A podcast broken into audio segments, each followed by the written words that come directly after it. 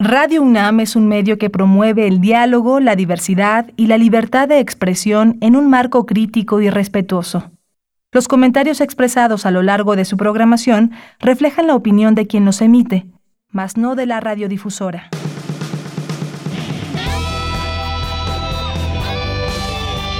Prisma RU. Relatamos al mundo.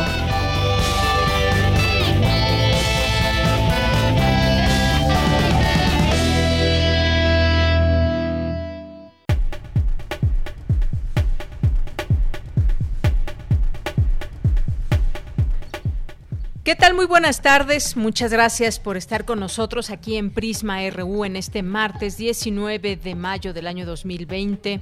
Todos los días estamos aquí con mucho gusto para todos ustedes, para informarles, para llevarles esta propuesta informativa de Prisma RU a través de estas frecuencias de radio UNAM 860 de AM, 96.1 de FM y también nos pueden escuchar a través de www.radio.unam.mx. Es como siempre un gusto estar con todos ustedes. Si se comunican, aún mejor, lo pueden hacer a través de nuestras redes sociales, arroba PrismaRU en Twitter y PrismaRU en Facebook.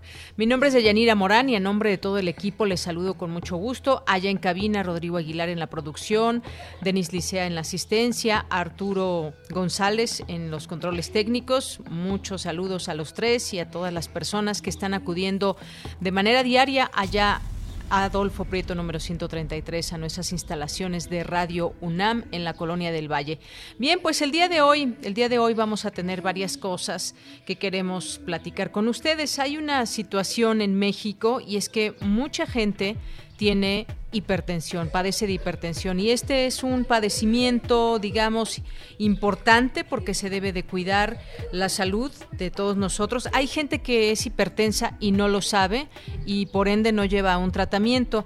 Así que vamos a hablar de este tema. El pasado 17 de mayo fue el Día de la Hipertensión y hay no solamente que reflexionar eh, sobre este tema, sino también saber que ahora en la situación en que nos encontramos de una pandemia provocada por el coronavirus COVID-19, pues debemos de tener mucho mucho más cuidado que el que normalmente se tiene y es de esta manera que vamos a platicar con el doctor Víctor Manuel Ángel Juárez, académico del posgrado de cardiología de la Facultad de Medicina de la UNAM y director de cardiología del Centro Médico ABC.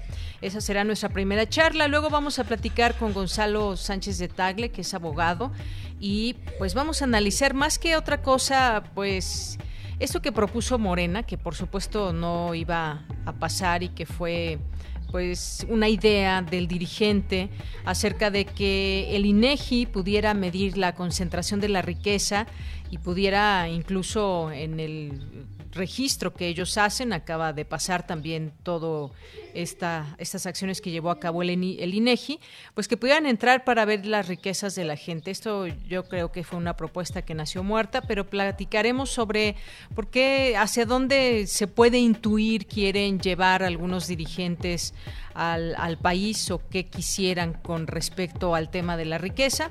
Vamos a platicarlo con el abogado Gonzalo Sánchez de Tagle. Y vamos a platicar también ya nuestra segunda hora con Emiliano Ruiz Parra, que es periodista, es escritor, estudió letras hispánicas en la UNAM y teoría política en la Universidad de Londres, sobre Corriente Alterna. Corriente Alterna es una propuesta de la UNAM para formar nuevos periodistas eh, de esta unidad que en algún momento les platicamos, la unidad de investigación especiales y de ello nos va a platicar él cómo está funcionando y cómo eh, pues el objetivo de todo esto es generar, es promover un periodismo veraz y responsable. Hoy es martes de Poetas Errantes, nos acompañará uno de los poetas que es Alejandro Chávez, estará vía telefónica con nosotros. Tendremos literatura con eh, la maestra Anaelsa Pérez, Anel Pérez, que estará con nosotros aquí recomendándonos algún libro, no se la pierdan. Y también tendremos cultura para terminar esta emisión de hoy. Esto es parte de lo que tendremos hoy aquí en Prisma RU. Gracias por su sintonía. Ojalá que se puedan comunicar con nosotros. Y desde aquí, Relatamos al mundo. Relatamos al mundo. Relatamos al mundo. Bien, en este martes 19 de mayo, en resumen, analizan especialistas el papel de los medios alternativos, independientes y comunitarios durante la contingencia. Destacan la importancia de las lenguas indígenas de, en las estrategias de comunicación. El doctor Mario Molina calificó como un error la decisión gubernamental de frenar las energías renovables. Aseguró que es importante dejar atrás los combustibles fósiles. En más temas, en temas nacionales, el 6% de las empresas incumplen las medidas sanitarias. La Secretaría del Trabajo, la secretaria Luisa María Alcalde, informó que las visitas a las empresas continuarán todo el mes de mayo. En más temas, la Secretaría de Relaciones Exteriores informó que hasta el 18 de mayo en Estados Unidos han fallecido 959 mexicanos. La mayoría de las muertes de paisanos y paisanas se registró en Nueva York. El presidente Andrés Manuel López Obrador descartó la propuesta del dirigente nacional de Morena, Alfonso Ramírez Cuellar, quien sugirió que el INEGI revise el patrimonio inmobiliario y financiero de los mexicanos. Señaló que solo los servidores públicos tienen la obligación de dar a conocer sus bienes patrimoniales. En materia internacional, en España el gobierno planteó extender estado de alarma hasta el 27 de junio. Sin embargo, las comunidades que superen la desescalada podrán salir del estado de emergencia. En Corea del Sur, estudiantes de secundaria regresarán a clases. Se prevé número limitado de alumnos y el monitoreo constante sobre su estado de salud. Mientras tanto, Corea del Norte relajó este martes restricciones a diplomáticos extranjeros. Ahora podrán visitar áreas fuera de los recintos residenciales. Estados Unidos y Canadá extienden cierre de fronteras a viajes no esenciales hasta el 21 de junio como medida preventiva contra el coronavirus. Hoy en la UNAM, ¿qué hacer y a dónde ir? En este periodo de contingencia sanitaria, una excelente opción es leer libros y material literario en línea. Por ello, la Dirección General de Publicaciones y Fomento Editorial de la UNAM pone a tu disposición ensayos sobre escritura, historia, filosofía, literatura universal y una gran cantidad de pequeñas obras maestras en la serie Pequeños Grandes Ensayos, que la podrás descargar en el sitio oficial www.libros.unam.mx, donde encontrarás además publicaciones editadas por nuestra máxima casa de estudios. Descubre esta y otras recomendaciones literarias en las redes sociales de Libros UNAM. Si te gusta la música de manera profesional, esto te puede interesar. El Museo Universitario del Chopo abre la convocatoria del taller especial Música del Chopo, donde podrás aprender a componer música, producirla y desarrollar la creatividad en ritmos y sonidos. Este taller es gratuito y se impartirá a distancia los días 20, 22, 27 y 29 de mayo, así como el 3, 5, 10 y 12 de junio de 12 a 14 horas. El curso es limitado a 12 participantes, está dirigido al público en general y tendrá valor curricular. Para mayores informes, ingresa al sitio oficial www.chopo.unam.mx.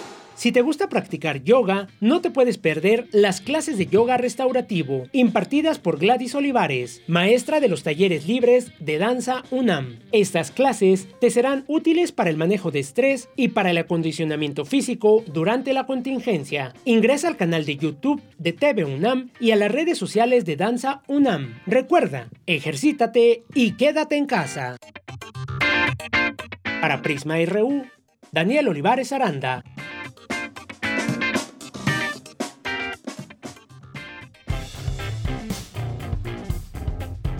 Campus RU. Bien, entramos a nuestro campus universitario de este día, martes 19 de mayo del año 2020, con nuestro reporte diario sobre el tema del coronavirus en en las eh, en las cifras y cómo está eh, cómo está estas cifras aquí en México, el número de decesos, como todos los días que le hemos informado a través de esta frecuencia.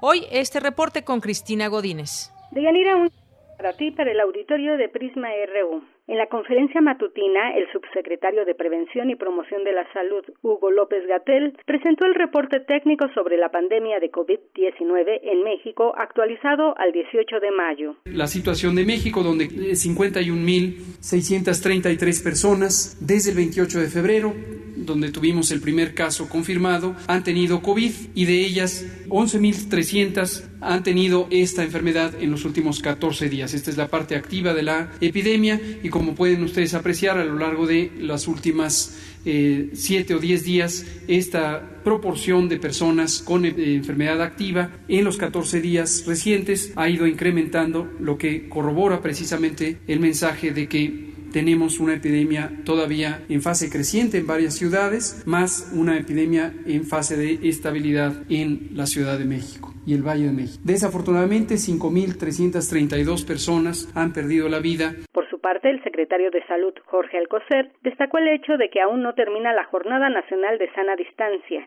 y llamó a seguir los lineamientos para la reapertura. Ante el COVID todos tenemos que asumir las responsabilidades que nos tocan cuidarnos entre todos y de manera particular a las compañeras y los compañeros de trabajo en situación de mayor riesgo.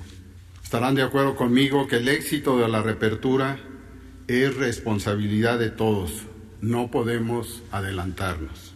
El Gobierno de México ha puesto a la disposición de las empresas y los centros de trabajo lineamientos con el fin de lograr una reapertura exitosa escalonada y responsable de las actividades laborales. Sobre el retorno a las actividades económicas existen dos acuerdos publicados el 14 y el 15 de mayo por la Secretaría de Salud con los lineamientos técnicos de seguridad sanitaria en el entorno laboral, señaló Zoe Robledo, director del Seguro Social. Estos lineamientos plantean un mecanismo para poder verificar que estas empresas que el primero de junio van a empezar a, regresar de manera gradual y escalonada hayan cumplido con los protocolos que establecen los propios lineamientos, protocolos eh, de seguridad sanitaria en el entorno laboral.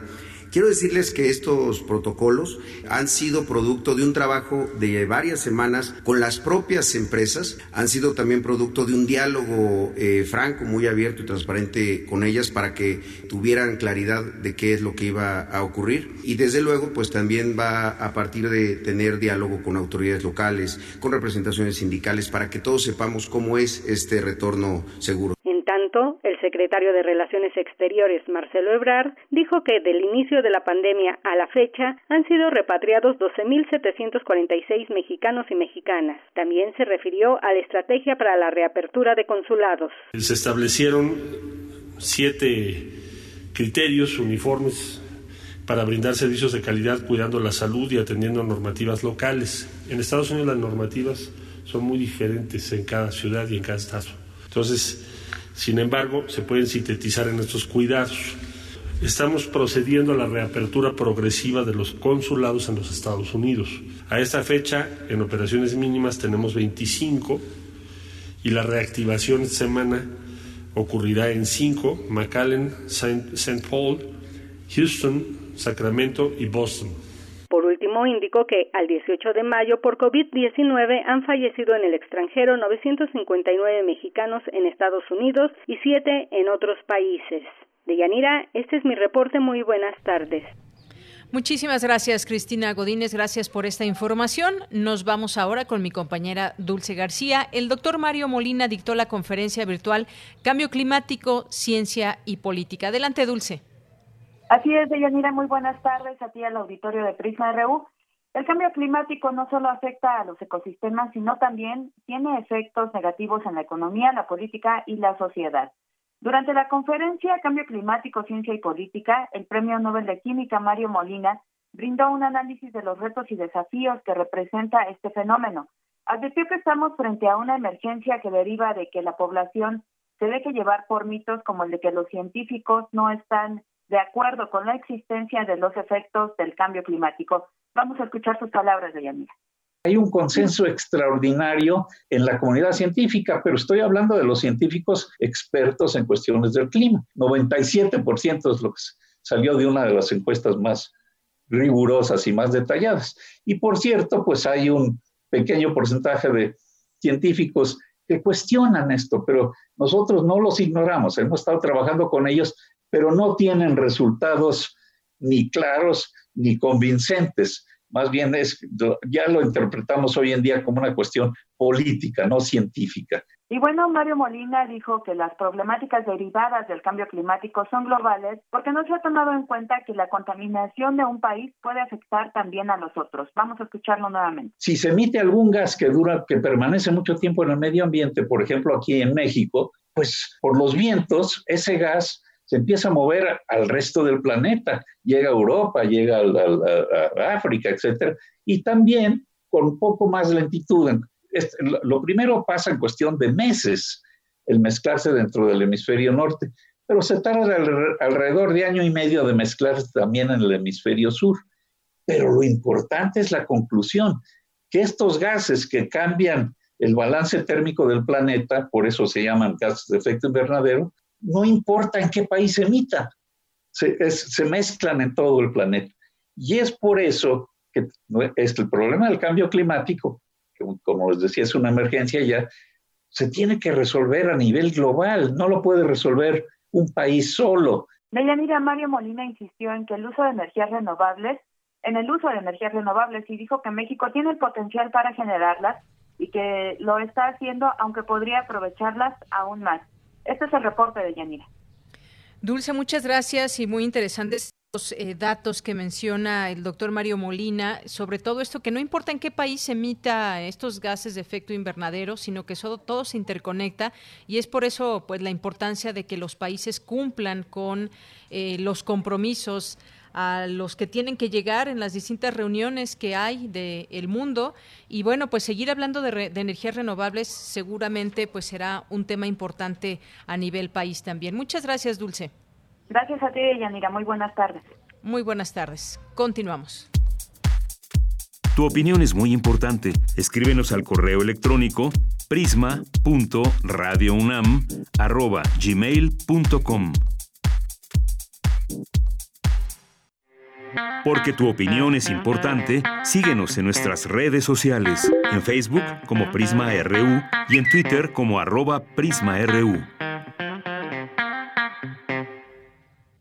Bien, pues son las 13 horas con 21 minutos y vamos a hablar de la hipertensión arterial que es un factor de riesgo para la evolución de la COVID-19, por lo que es fundamental que las personas con este padecimiento continúen sus tratamientos. Vamos a platicar de este tema tan importante con el doctor Víctor Manuel Ángel Juárez, que es académico del posgrado de cardiología de la Facultad de Medicina de la UNAM y director de cardiología del Centro Médico ABC. Doctor, un gusto tenerlo aquí en el programa. Bienvenido, muy buenas tardes. Buenas tardes, Deyanira, a sus órdenes. Gracias, doctor. Pues como sabemos, una de las eh, de los padecimientos que tienen incidencia con la COVID-19, pues es este de la hipertensión. Y me gustaría que nos platicara de esto, dado que en México uno de cada cuatro adultos padece esta enfermedad crónica. Sí, sí, cómo no, doña Esto eh, ha surgido, obviamente, a raíz de esta infección eh, viral, el, tomar mucha conciencia de la posible relación entre la hipertensión y la enfermedad COVID-19. Eh, yo diría que esto surge por diferentes asociaciones primero, es decir, el encontrar que la mayoría de los pacientes que evolucionan mal y que lamentablemente terminan falleciendo, según los reportes originales de, China, eran eh, pacientes que coincidían en tener mayor presión arterial, es decir, había un mayor número de hipertensos entre los factores de riesgo eh, de los pacientes que fallecían. Eh, es justo decir que esos primeros reportes, como podemos entender, pues eh, adolecían de un rigor científico adecuado y eh, una vez que se hacía el análisis un poco más detallado se encontró que en efecto había más hipertensos, pero también eran pacientes de mucha edad. Es decir, los primeros estudios o reportes, eh, uno publicado sobre todo en el Lancet a finales del mes de marzo, nos decían que eh, casi 43% de los pacientes que fallecían por COVID eran hipertensos. Pero era un estudio, o fue un estudio que no se fue, no se ajustó a la edad.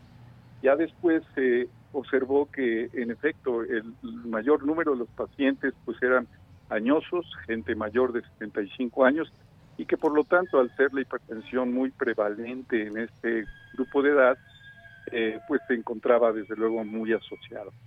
Sin embargo, con el paso del tiempo y de las semanas se han hecho eh, estudios más detallados en donde sí se ha encontrado que la hipertensión eh, es, un, es un factor de riesgo.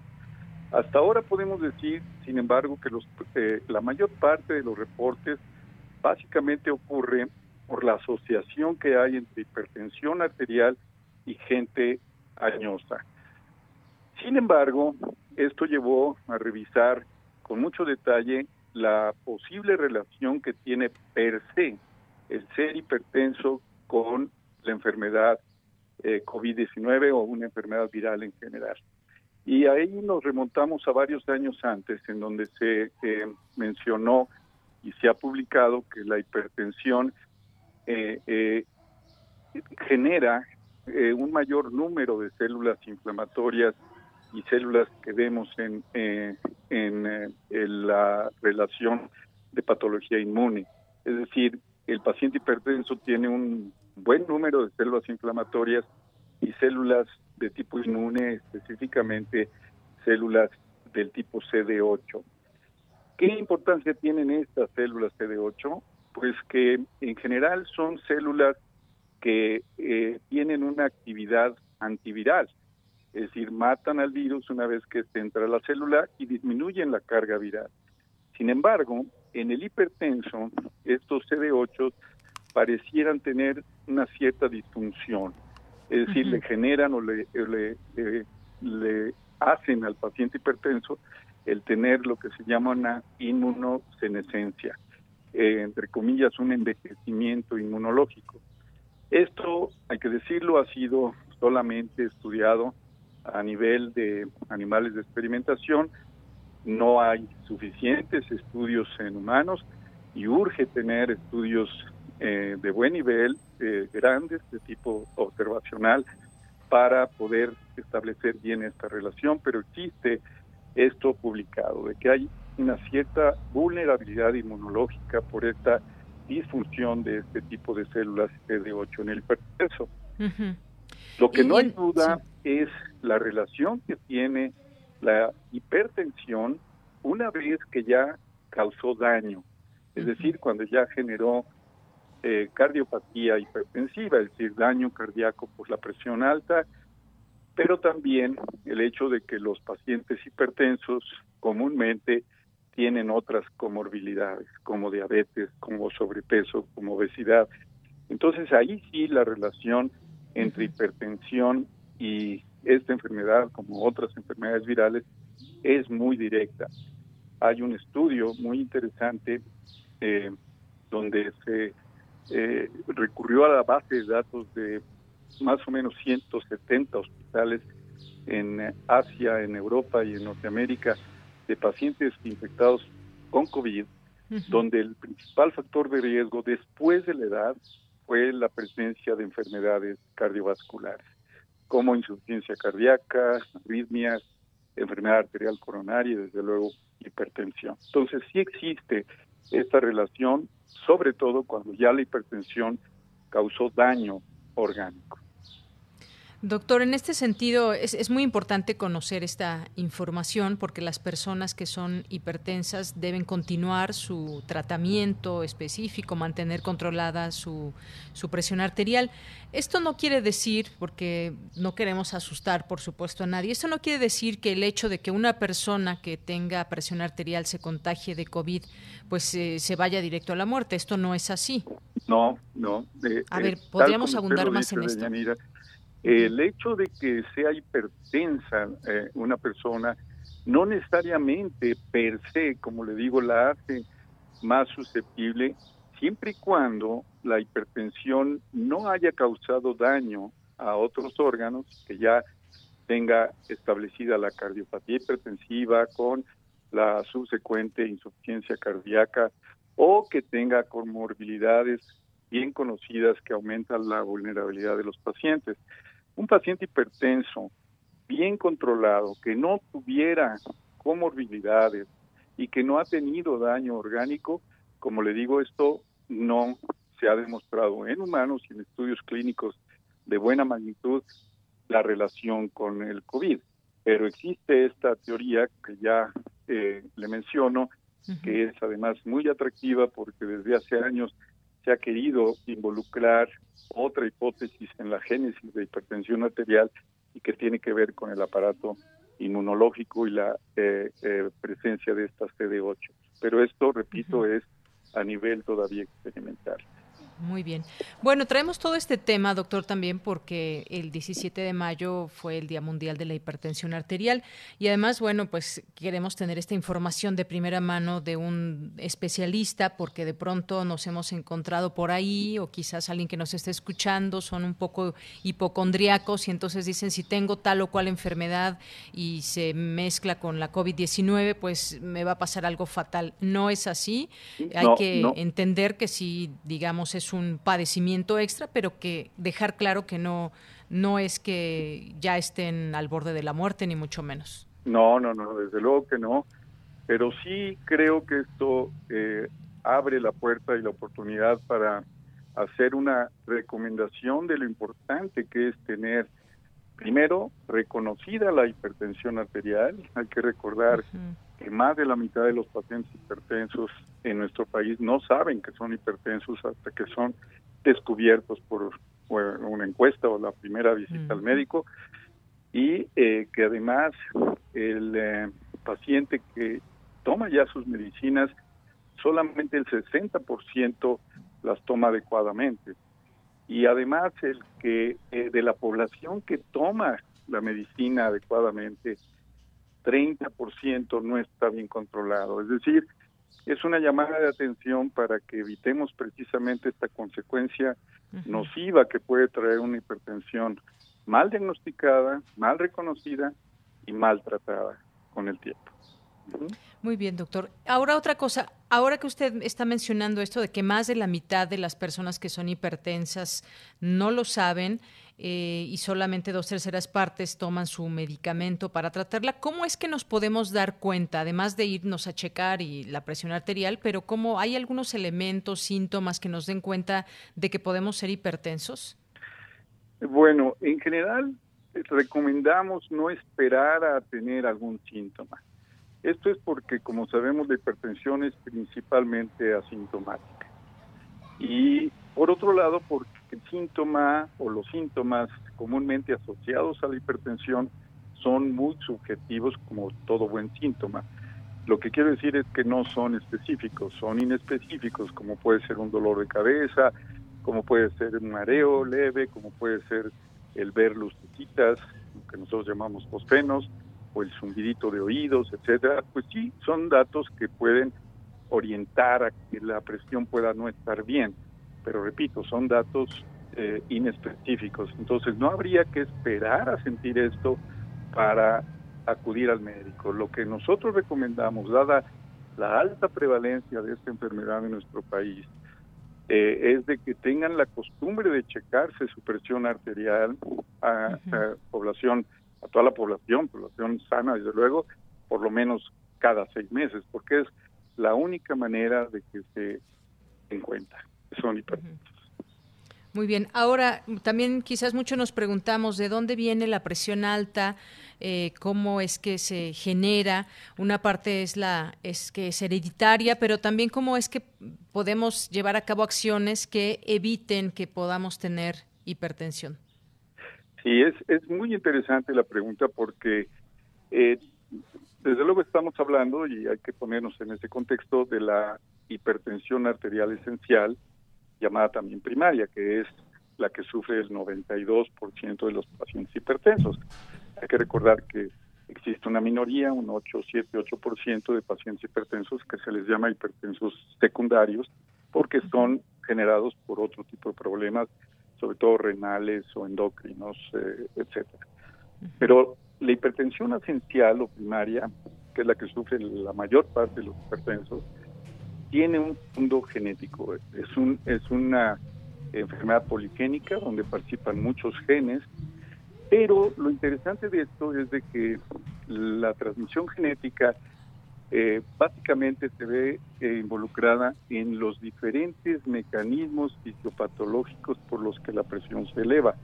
No define quién va a ser más o menos hipertenso.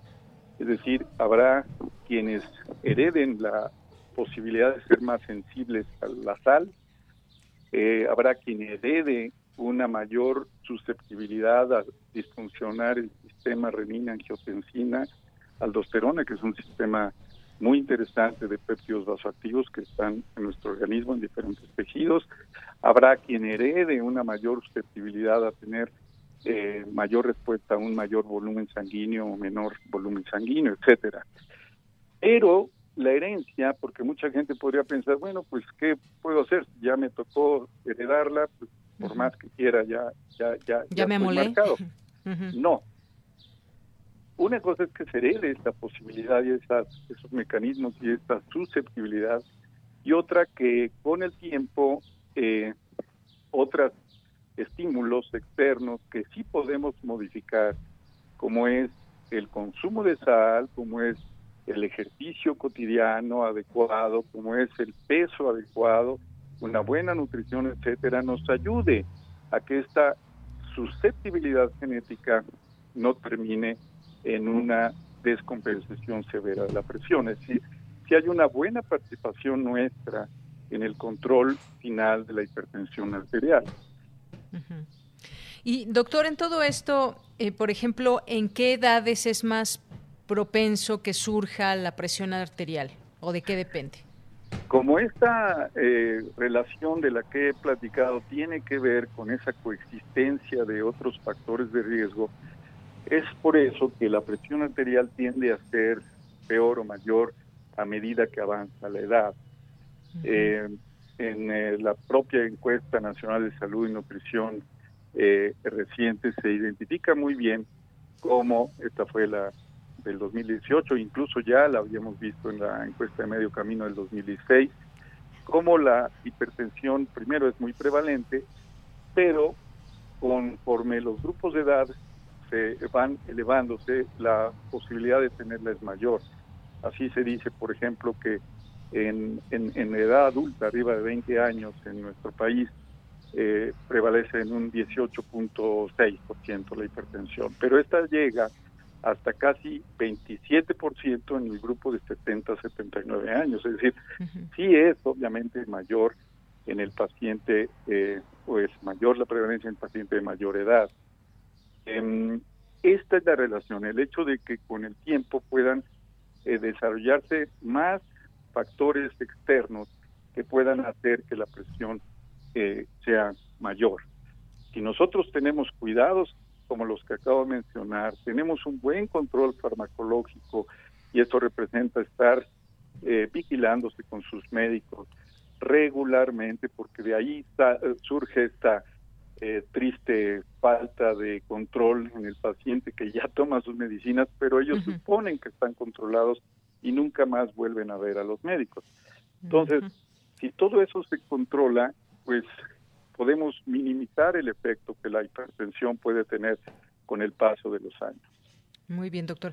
Hay algunos comentarios que ya nos llegaron por Twitter y me parece que algunos quizás ya han estado resueltos. Dice, por ejemplo, Mayra Elizondo, ¿y los que no somos hipertensos, qué seguir haciendo bien o qué reforzar para no serlo a futuro? Para que oigan los que están aquí conmigo, nos dice Mayra. Sí, creo que algo importante y en base a lo que comentábamos de esta relación genética, lo primero es identificar si en nuestra familia existen hipertensos. Eso nos pone en un grupo ya de que amerita una mayor vigilancia. Segundo, si eh, ese es el caso, obviamente, pues lo primero es irse a tomar la presión arterial si somos ya mayores de 20 años. Y esta toma, repito, debe ser periódica, no una toma única y nunca más ocuparnos de tomarnos la presión arterial.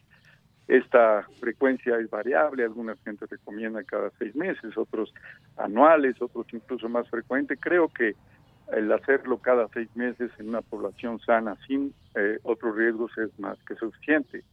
Pero si nosotros tenemos además adoptados estos estilos de vida saludables como ejercicio adecuado y dicho sea de paso también es eh, lamentable que el 50% solamente de nuestra población adulta cubre los requerimientos internacionales para el ejercicio físico o la recomendación del ejercicio físico a la semana.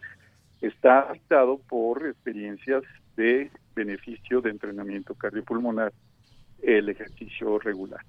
Pero bueno, ejercicio, dieta sana, baja sal, recordar que no más de 3 gramos de sodio es lo recomendado. Somos una sociedad de gran consumo de, sodio, todos los alimentos procesados lo tienen, eh, y eh, mantener el peso también adecuadamente, etcétera. Es decir, estilos de vida sanos. Dicho sea de paso, hay otras cosas también que, que generan hipertensión arterial, como es la apnea del sueño, es una entidad poco identificada como un generador de, hipertensión, que son estos pacientes generalmente sobrepesados o con obesidad que tienen no solamente ronquido, sino apneas, o sea, faltas o ausencias de respiraciones regulares en el sueño. Estas personas que se quedan sin respirar 30 segundos, a veces hasta más de un minuto sin respirar, esto genera también hipertensión, el consumo excesivo de alcohol, es un factor hipertensógeno también, entonces hay factores que debemos de cuidar para que esto no eh, suceda. Muy bien. Eh, Marco Fernández, doctor, nos dice, ¿la presión ligeramente alta constante requiere medicamentos? Bueno, existen ya alineamientos también internacionales que eh, nos dicen cuál sería o cuál debe ser la presión arterial recomendable normal en los últimos cinco años tuvo movimientos y las sociedades internacionales eh, no se ponían de acuerdo y esto vino a raíz de un documento que todos los eh, profesionales de salud, los internistas, los cardiólogos, etcétera, seguimos, que es el, la JNT8, que es, es un grupo de expertos que dictan las eh, medidas y las nuevas recomendaciones para el manejo de la presión muy bien. Eh, la presión podría tolerarse en mayores de 65 años, y esto quiero que no lo tomen este, como una ya eh, como una sentencia de algo. La gente, hasta 160, 90 se consideraba como normal. Esto obviamente despertó una inquietud mundial y eh, obligó a revisar con mucho detalle la literatura que llevó esta recomendación y después finalmente se afinó con estudios posteriores, uno de ellos es el Sprint, que salió un año después de este eh, documento, hasta finalmente definir que la presión arterial normal debe ser no mayor de 130-80 milímetros de mercurio. De ahí obviamente existe lo que antes se llamaba prehipertensión, ya no es válido llamarle así, los valores entre 130 y 140 de sistólica y entre 80 y 90 de, diastólica. Eh, de, alguna manera, entonces, estos ya serían pacientes hipertensos. Por lo tanto, no mayor de 130. Muy bien. Y también por aquí, eh, Gaby Pterix en Twitter nos dice, ¿y qué ocurre con la gente que, por el contrario, tiene la presión baja?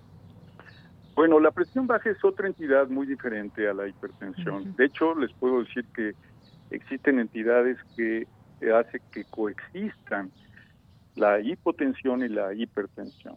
Y digo que son diferentes porque sus mecanismos fisiopatológicos lo son, son totalmente diferentes, no tienen ninguna relación una cosa con la otra.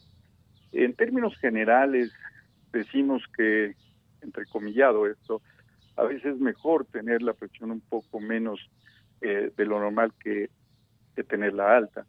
En realidad esto es más una observación clínica que lo que se debe seguir, pero sí podemos decir que la hipotensión, o sea, la baja de presión arterial, en general, si esta no genera síntomas y no compromete lo que nosotros llamamos el estado hemodinámico del enfermo, es decir, lo que representa el tener una presión adecuada para perfundir todos los órganos de nuestra economía, pues no es mala. Es muy común, de hecho, verla en mujeres jóvenes, esta tendencia a tener la presión baja.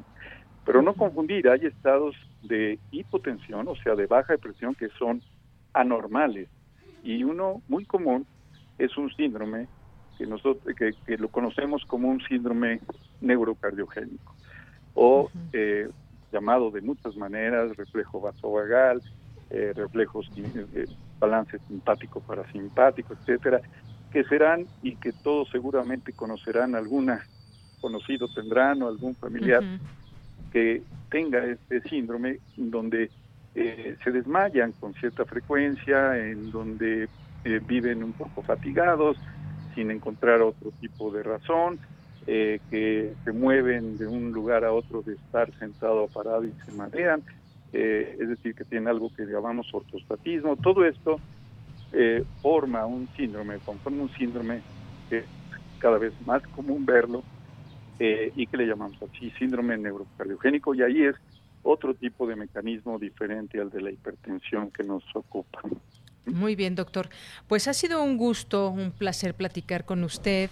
Eh, dejamos esto de el estilo de vida, echar una mirada al estilo de vida que estamos llevando, si estamos haciendo ejercicio, si estamos teniendo una buena alimentación y también dejarle en claro a todos nuestros amigos que tienen hipertensión y que nos están escuchando que no es una sentencia de muerte si se llegan a contagiar de, de COVID-19 y que lo tengan muy claro porque pues en estos momentos lo que necesitamos es tener esa información valiosa que sepa y que nos haga que sepamos y que nos haga también fuertes para afrontar esta situación de pandemia. Muchas gracias, doctor. Encantado de Yanira. Buenas tardes. Muy buenas tardes, doctor. Gracias al doctor Víctor Manuel Ángel Juárez, académico del posgrado de cardiología de la Facultad de Medicina de la UNAM y director de cardiología del Centro Médico ABC. Continuamos. Porque tu opinión es importante, síguenos en nuestras redes sociales, en Facebook como Prisma RU y en Twitter como arroba PrismaRU. Relatamos al mundo. Relatamos al mundo. Bien, son las 13 horas con 46 minutos y ya le doy la bienvenida en este espacio, como estos últimos martes, a Gonzalo Sánchez de Tagle, que es maestro por la Universidad de Georgetown y cuenta con la especialidad de Derecho Público por la Escuela Libre de Derecho. ¿Qué tal, Gonzalo? Me da gusto saludarte. Buenas tardes. Híjole, se nos cortó la comunicación. En un momento la recuperamos porque queremos platicar con él sobre esta propuesta, no sé si decir de Morena o del dirigente, nada más del dirigente nacional de este partido, para que el INEGI mida la concentración de riqueza y bueno, pues propuesta que fue rechazada incluso por miembros del mismo partido, por el presidente, pero nos da curiosidad entender hacia dónde va todo esto, por qué hay estas propuestas y cómo pueden estar de pronto estas ideas sacadas de algún lado fuera de la ley. No sé si ya recuperamos a Gonzalo. Todavía no, todavía no. Bueno, pues sí, Gonzalo, ¿qué tal? ¿Me escuchas? Es gusto saludarte a ti al auditorio. ¿Qué tal? ¿Cómo te va? Oye, pues estaba poniendo en contexto esta, esta nota sobre lo que propuso, pues no un partido, sino un dirigente en torno a la concentración de la riqueza y la posibilidad de que el INEGI pueda medirla y esto implicaría o implicaba, porque esto yo creo que no va a pasar para nada, que entraran a tu casa para, pues, como echar un ojo a tu riqueza o algo así. Sí, oye, sí, coincido contigo. Déjame dar un breve contexto. Ramírez Cuellar lleva poquito más de dos meses como presidente del Comité Ejecutivo Nacional de Morena. Recordemos que hacia finales de febrero una sentencia del Tribunal Electoral del Poder Judicial de la Federación lo reconoció como tal y en medio de la controversia entre Berta Luján y Jacob Polensky. Entonces este documento en primerísimo lugar hay que observarlo también como una especie de, de, posicionamiento de Ramírez Cuellar para afianzarse en el poder al interior de Morena y mandar alguna especie como de noticia de vida. Eso en primer lugar, es decir, es un presidente que lleva apenas dos meses. Por otro lado, eh, me parece que es un documento eh, redactado de una forma que pretende ser sencilla, pero que en ese afán de sencillez complica la ecuación. Se mezclan muchos temas que son muy complicados eh, y, y súper especializados y técnicos, eh, de forma tal que pues es difícil entender la profundidad de cada una de estas propuestas. Y déjame hacer un muy breve resumen de qué es lo que está en este documento, porque además de lo del INEGI, hay cosas que son muy relevantes. En primer lugar, él propone incorporar el, concepto de estado de bienestar a la propia Constitución y que los programas o políticas públicas que deriven de este estado de bienestar estén de igual forma en la Constitución.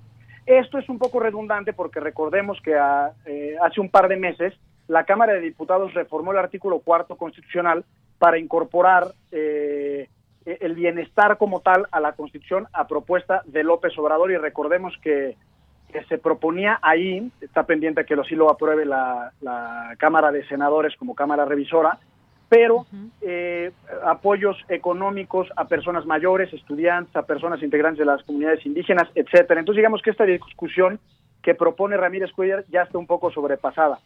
Eh, propone incorporar el principio de progresividad fiscal. Actualmente la Constitución establece que nuestros principios son de proporcionalidad y equidad, y él lo que establece es que quien más genere riqueza, quien más tenga propiedades, quien más ingresos tenga, y es interesante porque señala quien más afecte al medio ambiente y a la salud eh, debe de pagar más impuestos. Propone a su vez la creación de un Consejo Fiscal autónomo que dependa del Congreso de la Unión, que se encargue de medir la calidad del gasto y que éste contribuya a reducir las desigualdades. Y por último, propone fortalecer a la Comisión de Federal de Competencia Económica al, para combatir monopolios, es decir, propone darle más dientes que pueda promover acciones de inconstitucionalidad y es un concepto muy interesante que la Comisión pueda exigir a aquellos que cometan prácticas monopólicas la reparación del daño a los consumidores, que en realidad se mezclaría un poco con las funciones y competencias de la Procuraduría Federal del Consumidor. Y, por supuesto, está el tema del INEGI. Sabemos que el INEGI es un, es un órgano con autonomía constitucional eh, que, digamos, tiene muchas funciones, pero lo que propone Ramírez Cuellar es que, eh, en efecto, eh, el INEGI pueda medir la concentración de la riqueza de tal forma que se pueda paliar esa desigualdad económica que hay en el país. Las funciones que él propone para el INEGI, si se ven de forma aislada, pues resultan hasta ser un poco absurdas hay que leer el documento de forma integral y solo tiene sentido cuando pensamos en el principio de progresividad fiscal que él propone y en la creación del Consejo Fiscal en el gran paraguas del estado de bienestar. Efectivamente, me parece que haces un, eh, un, contexto bastante claro de todo esto. De pronto, cuando leímos esta nota, nos sorprendió bastante hacia dónde va dirigida, sobre todo, porque más allá de la propuesta en sí, eh, nos llama la atención como cuál es la idea que se está generando desde dentro de un partido con la cabeza, con el dirigente que es Alfonso Ramírez Cuellar en este, en este caso, con todo el contexto que ya decías de lo que ha pasado en este partido. Pero incluso hoy eh, vimos por la mañana que el propio presidente rechaza esta propuesta para que el INEGI verifique la riqueza de los mexicanos. Dijo que, pues, eh, pues no cree que sea correcto y se tienen que mantener en privado lo que significan patrimonios de la gente que tiene quizás más dinero, la gente, los mexicanos que tienen más dinero. Esta es una situación también que tiene que ver con otros derechos, más allá del propiamente que llegue alguien del INEGI y cómo va a catalogar esa, esa riqueza y demás. Es bastante confuso. Es muy confuso y, e insisto por la forma en la que se redacta. Yo veo un, un denominador común en Morena y en este en esta administración de que no les importa mucho la forma y sé que parece una exquisitez insistir en la corrección de la palabra, pero recordemos que autoridades y partidos se comunican con la sociedad y la ciudadanía por medio de la palabra escrita. Y creo que precisamente lo que le pasa a este, este comunicado de prensa, porque en realidad es lo que es, de Ramírez Cuella, es que adolece de claridad. Eh, yo no estaría necesariamente en desacuerdo el que el INEGI pueda, eh, el INEGI o cualquier otra institución del Estado pueda medir la concentración eh, de la riqueza me parece incluso que es necesario de cara a un nuevo pacto social, económico y fiscal. Lo que sucede es que el propio acuerdo, digamos, el documento de Ramírez Cuellar, es confuso al grado tal que la primera interpretación que la gente hizo es que funcionarios del INEGI, los mismos que llegan a hacer las encuestas nacionales, pues podrán entrar hasta la cocina de tu casa o hasta el armario y checar qué es lo que tienes. Y ahí salieron muchas expresiones como que el presidente Morena pretende vulnerar el derecho a la, a, la privacidad, vulnerar la inviolabilidad del domicilio privado. No creo que vaya por ahí. Eh, si me, voy a leer nada más este párrafo para que quienes nos escuchan se den cuenta de lo mal redactado que está y dice así, la información por deciles es buena, pero se requiere descomponer la composición del X decil, es decir, el más alto, y ver los componentes y estratos que lo integran. El INEGI debe entrar sin ningún impedimento legal a revisar el patrimonio inmobiliario y financiero de todas las personas.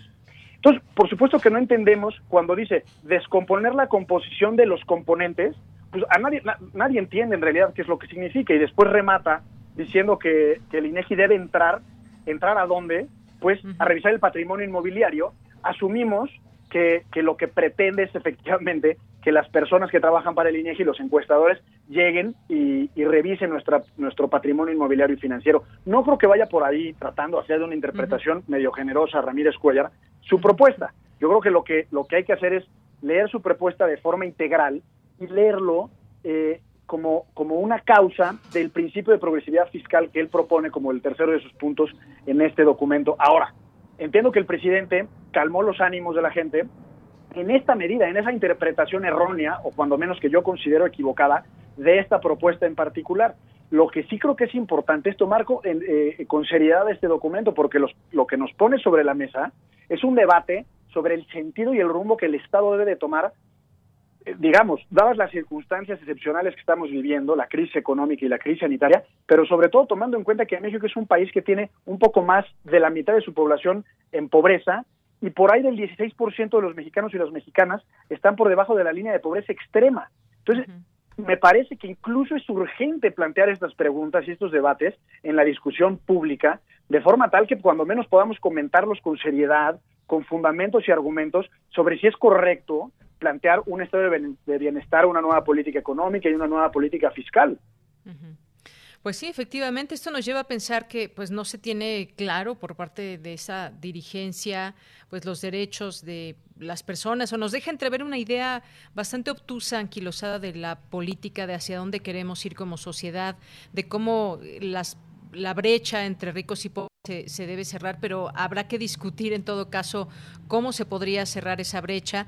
Y además, bueno, pues algunos periodistas no desaprovecharon, algunos periodistas críticos dijeron que pues esto es tan desmedido que incluso eh, pues lo compararon con el, socialismo, ¿no? Que me parece más bien una, una idea bastante bastante obtusa también de parte de esas eh, de esas palabras, esas críticas, pero sin duda nos dejó con un mal sabor de boca esa idea que viene del partido en el poder.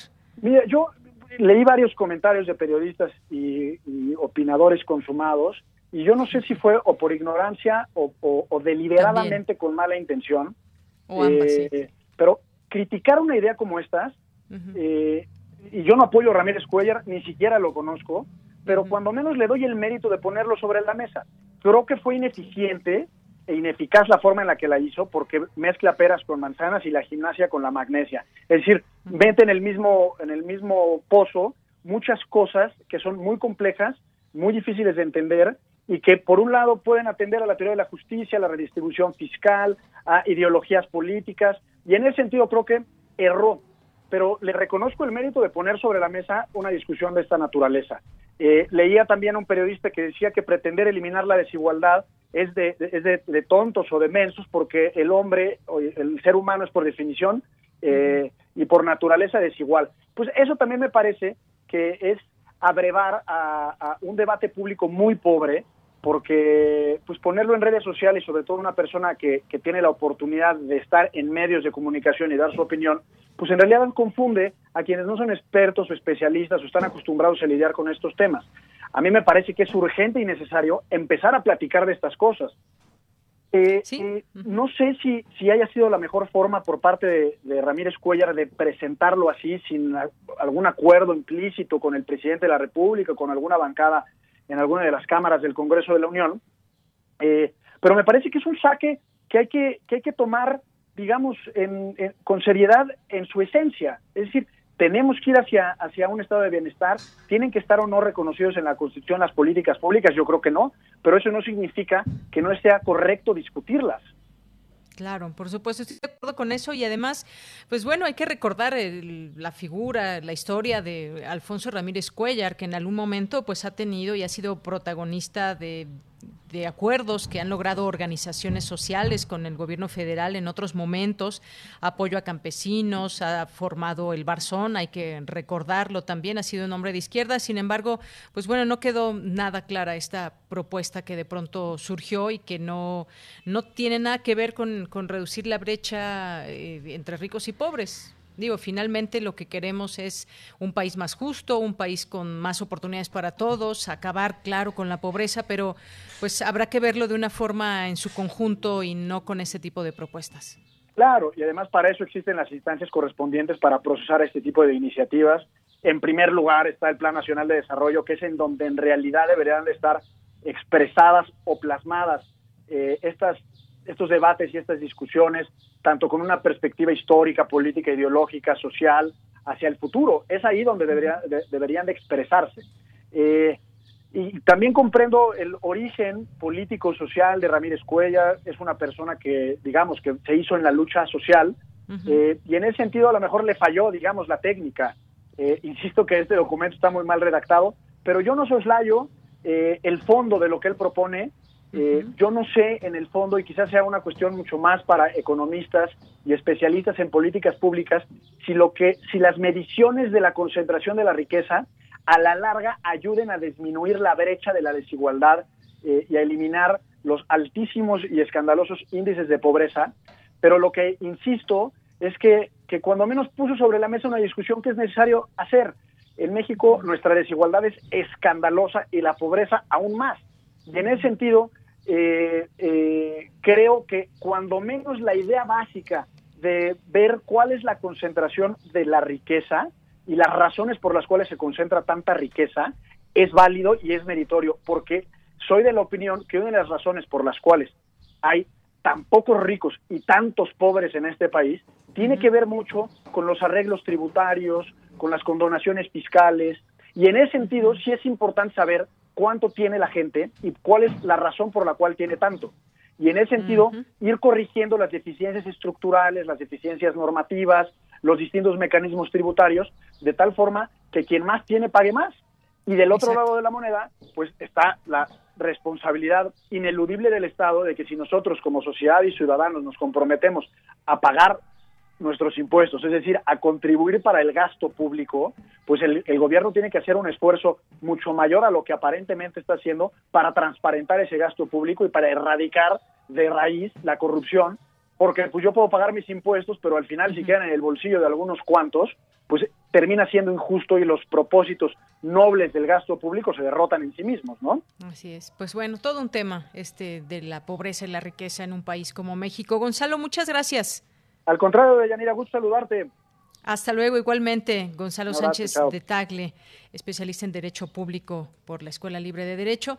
Y vamos a hacer un corte en estos momentos y regresamos a la segunda hora de Prisma RU. Maestro prevenido, vamos a grabar. Adelante. Soy Óscar de la Borbolla y quiero invitarlos a escuchar un nuevo programa, Las Esquinas del Azar. Oscar de la Borbolla. Sí, Juan, ¿qué estás? ¿Tú qué? estás haciendo aquí? Yo aquí trabajo. Juan, pues vengo a invitar a los radioescuchas de Radio UNAM a nuestro programa. ¿Nuestro? Es un espacio de diálogo para platicar de todo y en todos los lugares donde se puede platicar. Y a veces hasta donde no se puede o no se debe. Una producción de Radio UNAM y la Facultad de Estudios Superiores Agatlán. Las Esquinas del Azar. Todos los martes a las 10 de la mañana y retransmisión los viernes a las 18 horas por el 96.1 de FM. Radio UNAM Experiencia Sonora. Somos un gran país que siempre ha salido adelante. México tiene una historia de retos que hemos superado juntos, luchas en las que siempre hemos estado unidos. También esta batalla la vamos a ganar y cuando regresen los abrazos vamos a trabajar juntos. Como siempre, contigo elevaremos la voz para recuperar tu empleo, mejorar el sector salud y detener la delincuencia, porque nuestras causas son las de las familias de México. Nos pondremos de pie y lo haremos juntos. PRD, la verdadera era izquierda de México. Todos juntos contra el COVID. El gobierno de México firmó un convenio con la Asociación Nacional de Hospitales Privados y el Consorcio Mexicano de Hospitales. Si eres derechohabiente o beneficiario del IMSS, ISTE, INSABI, Pemex o ISFAM y necesitas atención del 23 de abril al 23 de mayo, llama al 800-213-2684. De ser necesario, podrán referirte a un hospital privado. Visita coronavirus.gov.mx. Quédate en casa. Gobierno de México.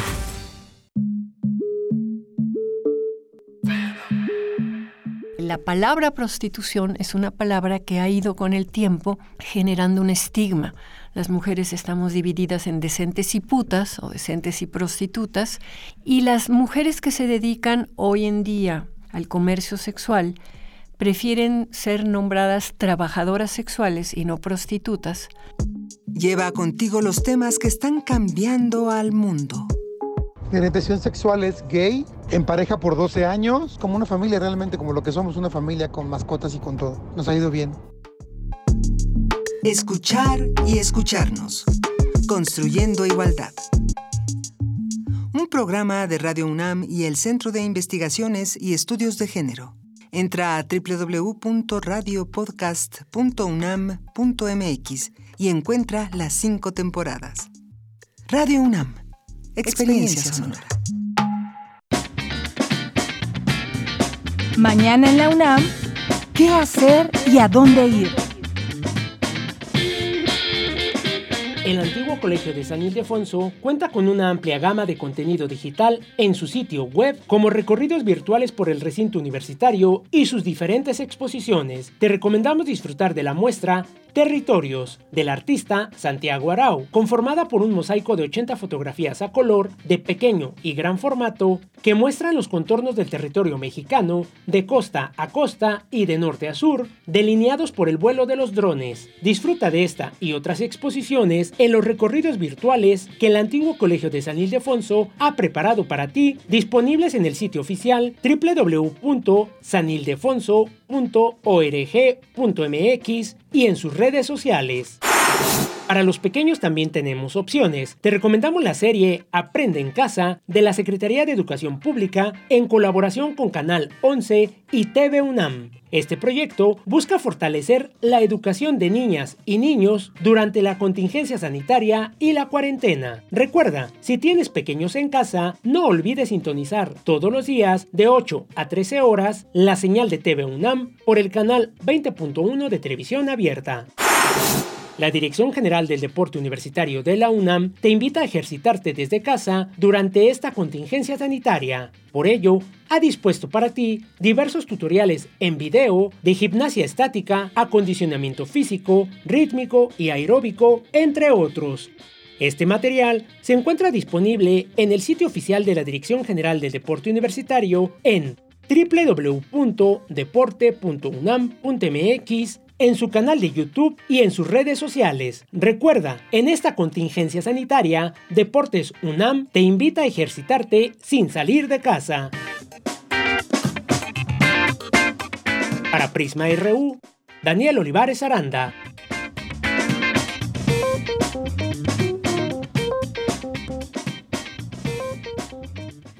Bien, estamos de regreso aquí en Prisma RU, 2 de la tarde con 7 minutos y mandar saludos, por supuesto, ahora a las personas que están ahí a través de la radio, a través de la página de internet y que nos mandan además algún mensaje, como Ayan Polusi. Eh, a nuestros amigos de la OFUNAM también, muchas gracias. Mayra también, que aquí estuvo presente también con ese tema de la hipertensión y con este asunto de Morena y la propuesta de Ramírez Cuellar, donde dice descomponer la composición de los componentes, el fuego amigo que ocurre gracias a la mediocridad. Pobre Morena, nos dice Mayra. Muchas gracias. Nuestros amigos del Simsur UNAM también les mandamos muchos saludos. Esta esta, esta cuenta de lo que se hace allá en Chiapas, difusión realizan actividades de investigación, docencia y difusión en el estado de Chiapas y la frontera sur. Muchas gracias. Felipe Tomás Basallo, Barzallo también, muchísimas gracias. Al ICAT UNAM, que bueno, pues ya aquí sube una fotografía de las máscaras de las cuales que platicábamos el día de ayer, como parte de este equipo de protección personal, máscara careta del GEA Madit, de la cual les hablamos hace unos momentos. Marco Fernández, también muchos saludos. Saludos también a Gavipterix, a Mayra, ya comentamos, a César Soto, también que nos dice hipertensión arterial, padecimiento crónico, degenerativo, cardiovascular y renal. Se conoce como el, asesino silencioso. Hay que tener hábitos positivos de alimentación, peso corporal, consumo de sal y azúcar, grasas, los detonadores. Gracias, César.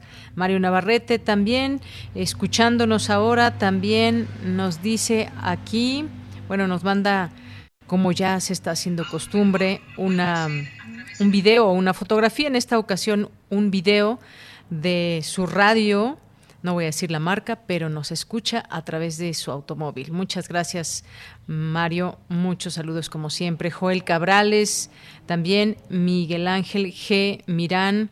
Eh, también a nuestros amigos de Biblioteca Sunam.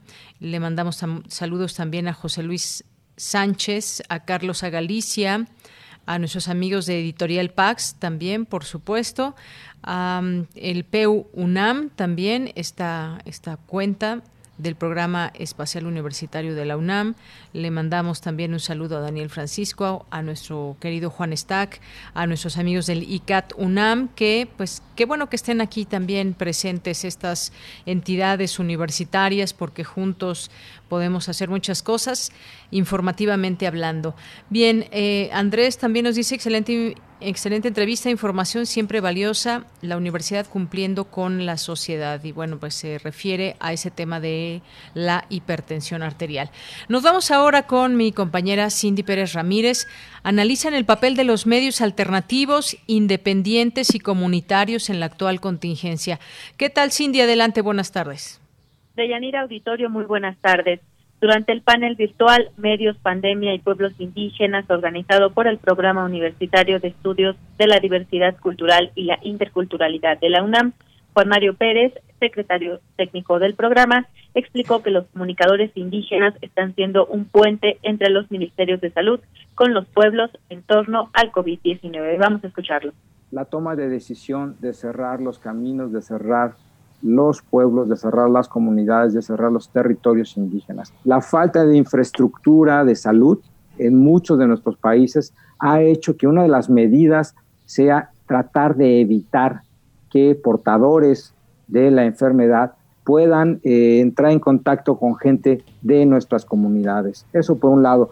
Y ante eso, por ejemplo, ante tan solo esa toma de decisiones, la necesidad de que los comunicadores indígenas eh, transformen toda la información que han encontrado y con la cual han estado trabajando en una información que sea culturalmente pertinente y que pueda estar diseñada y que pueda ser difundida en la lengua que hablan, en los idiomas que hablan las comunidades. El también coordinador del Seminario de Radio y Comunicación Indígena del PUIC se refirió a la importancia que cubren los comunicadores en el proceso de traducción de la información y el acceso a la tecnología ellos pueden tener la capacidad no solamente de traducirla a las lenguas, sino de adaptarla también culturalmente, porque una traducción literal a veces no serviría, no serviría de gran cosa, ¿verdad? Hay que puentear, hay que eh, adaptar, pero por ejemplo también qué pasa con el acceso a la tecnología. Al final del día, los comunicadores indígenas son eh, también, eh, muestran, han desarrollado proyectos comunitarios en donde han decidido que la comunidad, que el pueblo, ¿sí? que eh, esta pequeña sociedad que conformamos a nivel comunitario tenga acceso a, la, a los medios de comunicación. Y como medios de comunicación no solamente me refiero, por ejemplo, a la radio, a la prensa o a las redes sociales. ¿Qué pasa también con esas comunidades que han decidido construir, por ejemplo, redes de intranet? Al final del día se trata de garantizar el acceso a la información. Deyanira, cabe resaltar que el Instituto Nacional de los Pueblos Indígenas publicó hoy la guía para la atención de pueblos y comunidades indígenas y afromexicanas ante la emergencia sanitaria. El documento consta de ocho puntos, entre ellos el respeto a la libre determinación y autonomía, aplicar una estrategia de recuperación económica y social y atención de casos sospechosos. Este es el reporte. Muy bien, pues muchísimas gracias por esta información, Cindy. Buenas tardes. Muy buenas tardes. Gracias. Bueno, pues ahí el papel también que pueden jugar los medios eh, de comunicación, que son medios alternativos, que son independientes, comunitarios, y de qué manera ayudan y apoyan a esas comunidades. Nos vamos ahora con mi compañera Virginia Sánchez. El Colegio de México organizó, organizó el diálogo virtual, el impacto de de la COVID-19 en las personas que trabajan en los espacios públicos. Vaya tema tan interesante porque eventualmente regresaremos a, trabajar todos en, en las oficinas, en los distintos espacios públicos y bueno, pues debemos de saber y tener toda la información para evitar cualquier contagio. ¿Qué tal Vicky? ¿Cómo estás? Muy buenas tardes. Hola, ¿qué tal Deya? Te saludo con mucho gusto a ti y al auditorio de Pizza RU. Uno de los sectores más golpeados por la crisis que ha generado la pandemia del COVID-19 es el del comercio informal.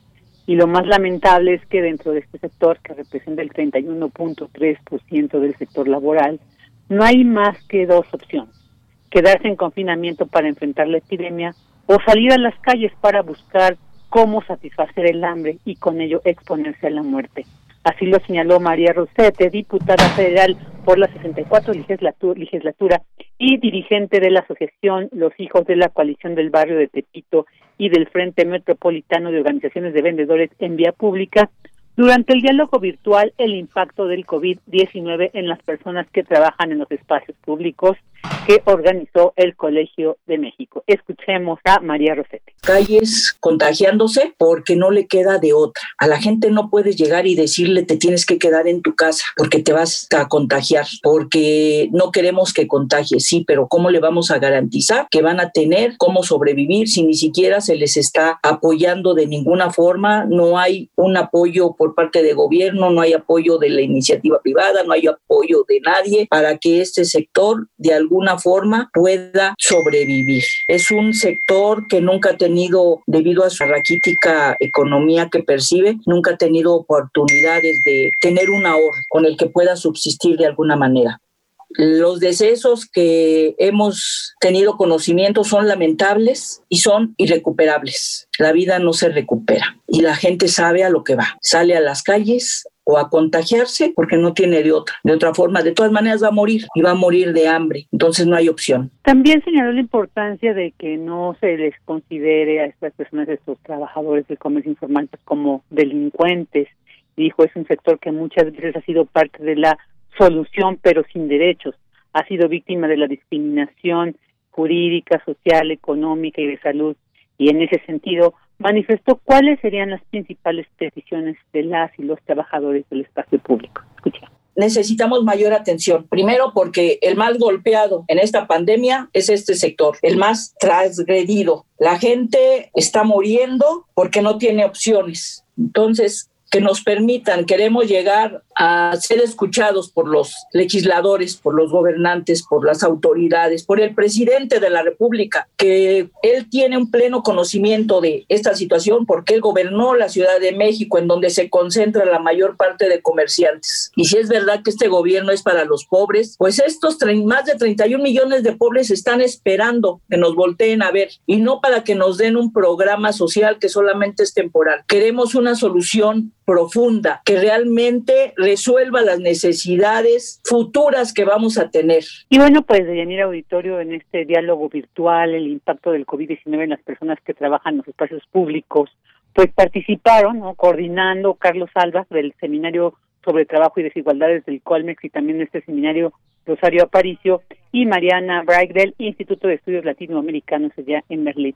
Y bueno, pues sobre este tema nada más mencionar de ella eh, bueno, aquí eh, María Rosete señalaba la importancia de que pues estas gentes que están en el comercio informal pues, tengan algún apoyo en, este durante pues, este contexto sobre todo de la pandemia.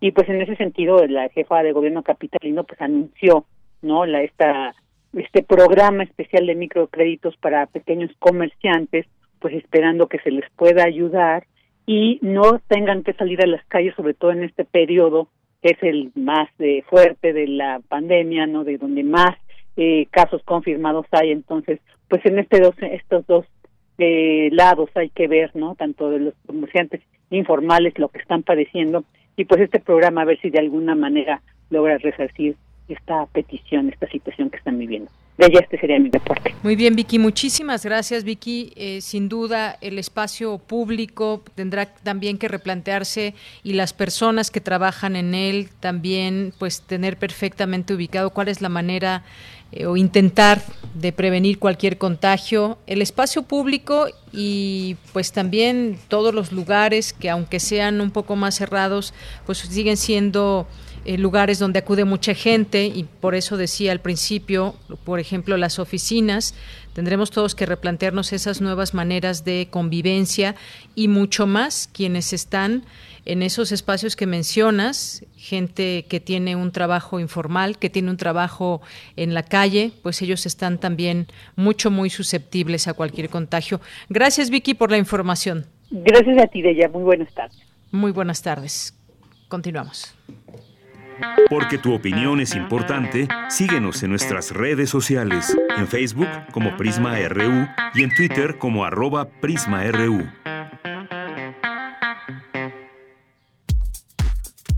Tu opinión es muy importante. Escríbenos al correo electrónico prisma.radiounam@gmail.com.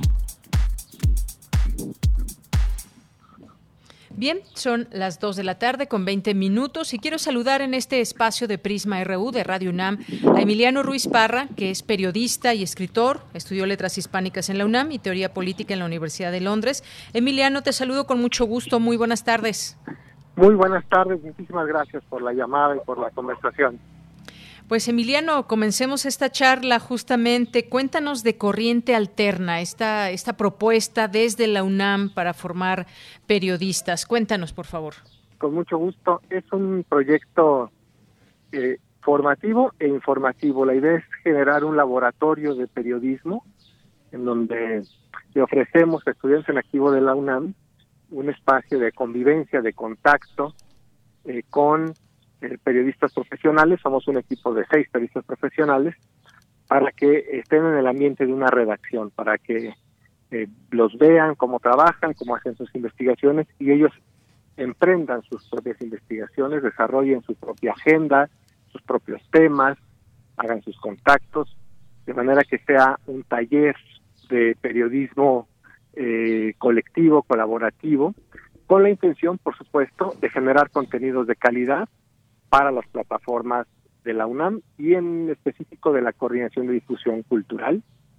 Eh, en especial, bueno, este portal Corriente Alterna, que es la principal salida de los trabajos de este equipo, eh, pero también en un futuro, esperemos que más o menos cercano, podamos poner a disposición de ustedes, de Radio UNAM y de TV UNAM, los, los contenidos que estemos generando.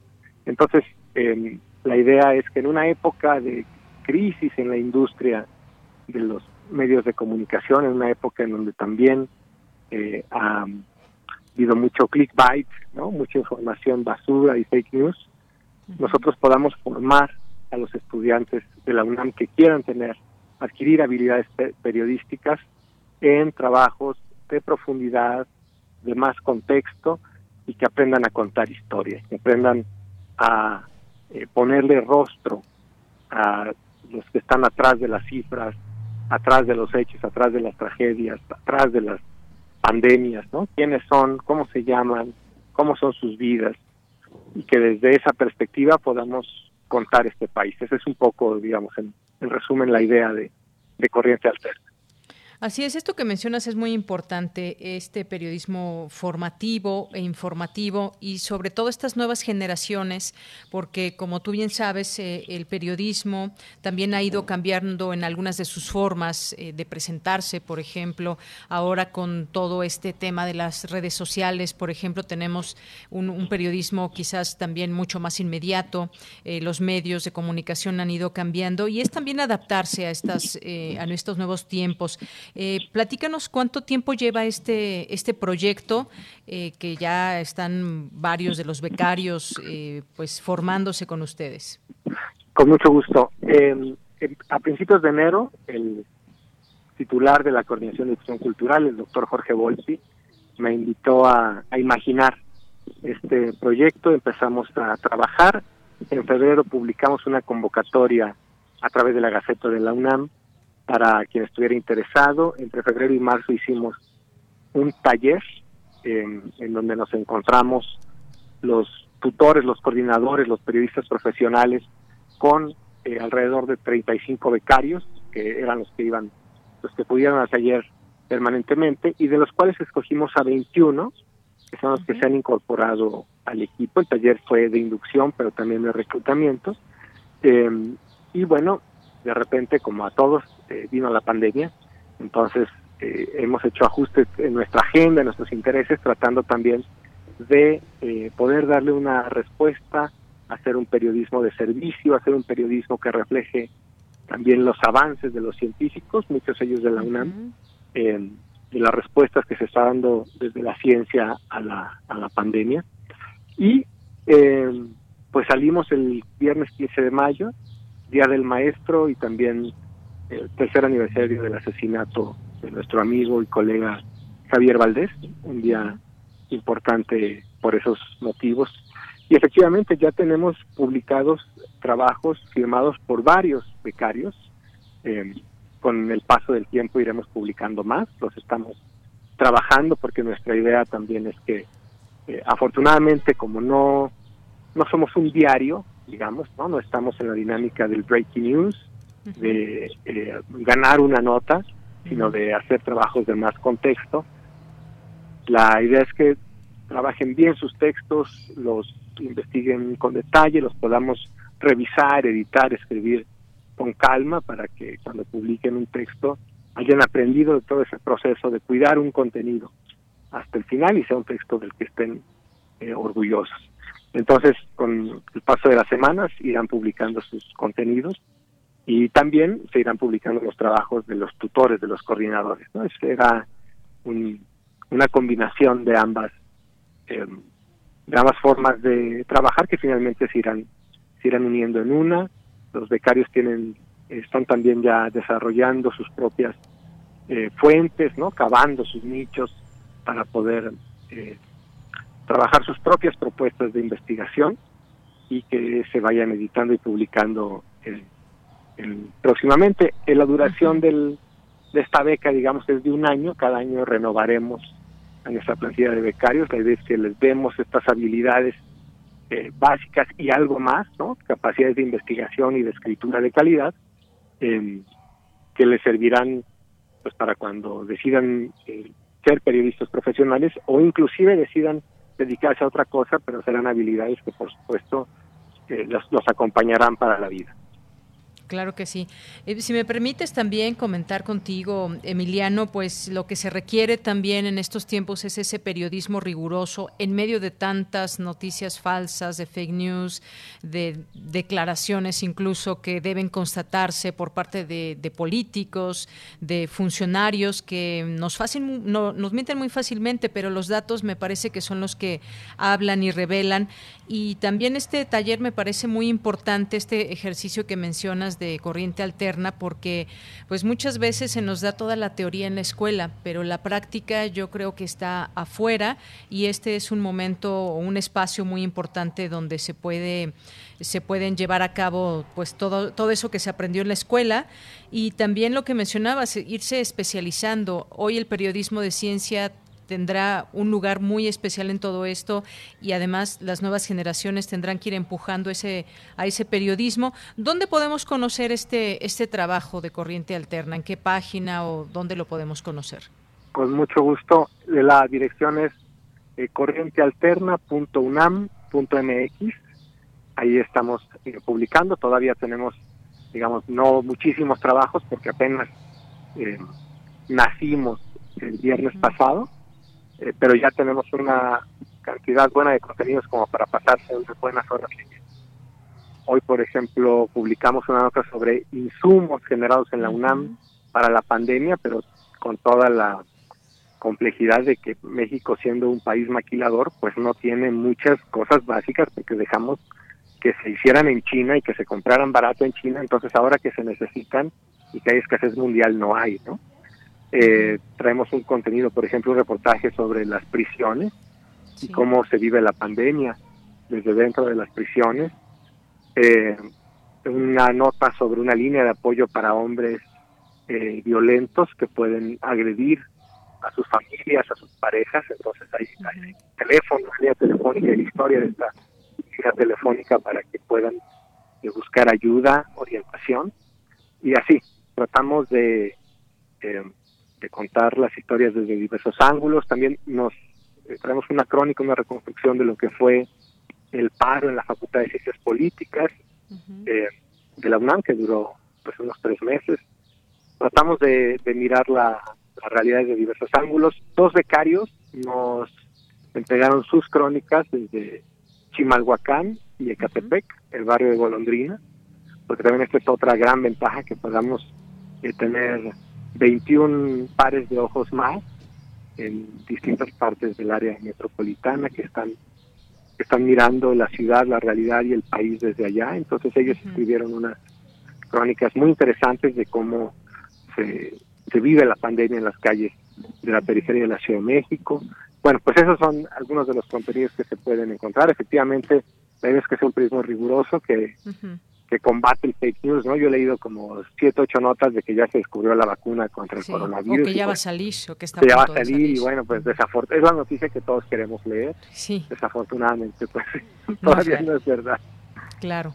Emiliano, pues muchas gracias. Tengo aquí abierta la eh, corriente alterna en, la página que tienen ustedes en internet y pues efectivamente podemos ya ver estos eh, grandes temas en que han dividido también estos trabajos, derechos humanos, género, justicia e impunidad ambiental. Lo seguiremos leyendo, por supuesto, y ojalá que en otro momento podamos platicar y también compartir esta estas informaciones. Por lo pronto, muchas gracias por estar con nosotros. Estoy a sus órdenes, con muchísimo gusto. Gracias a usted. Hasta luego, muy buenas tardes. Emiliano Ruiz Parra, periodista y escritor y pues bueno, está encargado, es uno de los periodistas que participan en Corriente Alterna, esta propuesta de la UNAM para formar nuevos periodistas en esta, en esta unidad de investigaciones. Continuamos. Porque tu opinión es importante, síguenos en nuestras redes sociales, en Facebook como Prisma RU y en Twitter como arroba PrismaRU. Bien, pues ya son las 2 de la tarde con 31 minutos y le quiero dar la bienvenida a este espacio a Alejandro Chávez, quien es parte del grupo de los poetas errantes. ¿Cómo estás, Alejandro? Buenas tardes. Hola, buenas tardes, Mira. Bien, gracias. Contento de estar otra vez por acá. Qué bueno, pues ahora no nos podemos ver, no nos podemos saludar, pero pues está el trabajo que siguen haciendo los poetas errantes. Cuéntanos. Claro, eh, bueno, la siguiente cápsula en realidad es una crónica y bueno, pues trata de reflejar un poco cómo se vive en los días de confinamiento, en este caso bajo la mirada de un personaje habituado a las andanzas de la ciudad, que bueno, pues tras un día de nostalgia decide salir a Coyoacán pero bueno, pues mejor me detengo aquí para que descubran qué pasa. Muy bien, pues adelante, vamos a escucharla.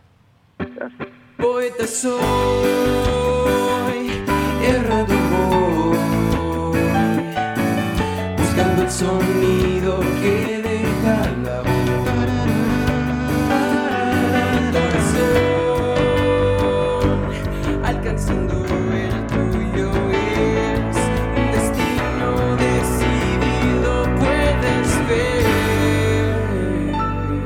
Poetas errantes. Solo las guerras y las enfermedades rompen libertades y paralizan el tiempo sin otorgar treguas. Otra noche más que despierto por la madrugada. Miro por la ventana y descubro que no soy el único. Quédate en casa. Quédate en casa. Si no es indispensable que salgas, quédate en casa. El número de infectados asciende a 90 10 de la mañana. Estar encerrado es como vivir en exilio. y apagar cualquier deseo momentáneo. Pestes y enfermedades siempre nos toman desprevenidos. Apenas ayer caminábamos a la deriva y ahora el mundo parece un terreno peligroso, inaccesible.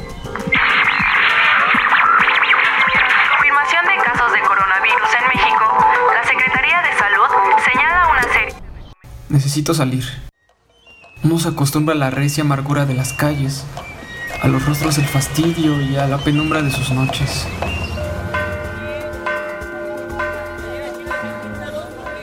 Así fue como me enamoré de la ciudad, mirando hacia el fondo de su calvario, con los ojos en alto, la piel gris y un eterno sollozo en la garganta.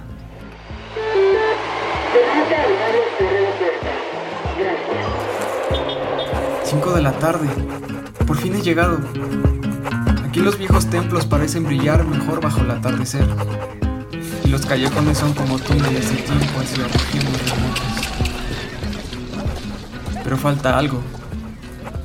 ¿Por qué no siento aquella vieja emoción en mi pecho? ¿El número de infectados ascienda a 200? Intento comprender este silencio de tumbas, pero es tan difícil hallarse entre tanta incertidumbre. Las acciones sugeridas. Siempre que sea posible, quédate en casa hasta que pase el momento de Como un llamado a la calma, expertos epidemiólogos recuerdan que si bien el país podría no impedir el ingreso de los virus. Emergencia de salud pública. 8 de la noche. Los rostros miran hacia ninguna parte. Y el viento no refresca, nada dispersa. Todo yace compacto, como un gran charco coagulado. ¿La cifra de infectados asciende a 900? Por primera vez el viejo kiosco luce abandonado. Y el jardín centenario espera a que sus coyotes vuelvan a maullar. Siempre quise que las noches brillaran con mayor intensidad que el aire solo fuera aire y... Finalmente, ese día llegó. Pero hay tanta soledad en las calles que es difícil mantener el asombro. Nadie es lo suficientemente libre mientras haya enfermedades. ¿Dónde está la vida que hemos perdido en vivir? ¿Dónde está la... ¿Qué? Aparece el primer muerto. Se espera que asciendan más en unas horas. Debía haber cosechado mejor mis días. ¿Imaginas tú, ciudad, el dolor de las manos y el grito brusco, inmenso, de una tierra sin vida? Por favor, joven, haga el favor de retirarse. Es la hora del sueño, de los labios resecos y el vivir sin remedio. La vida real, la antigua vida que exige cambios. Esta es la vida a la que pertenecimos alguna vez y a la que aún perteneces. Voy a buscarte, voy a encontrarte, voy a llevarte. Fuera del mundo, fuera del mundo, hasta que pase el temblor.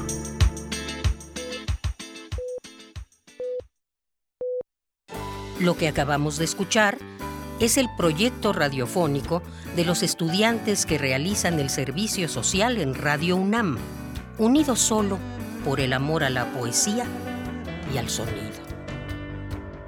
Radio UNAM, experiencia sonora.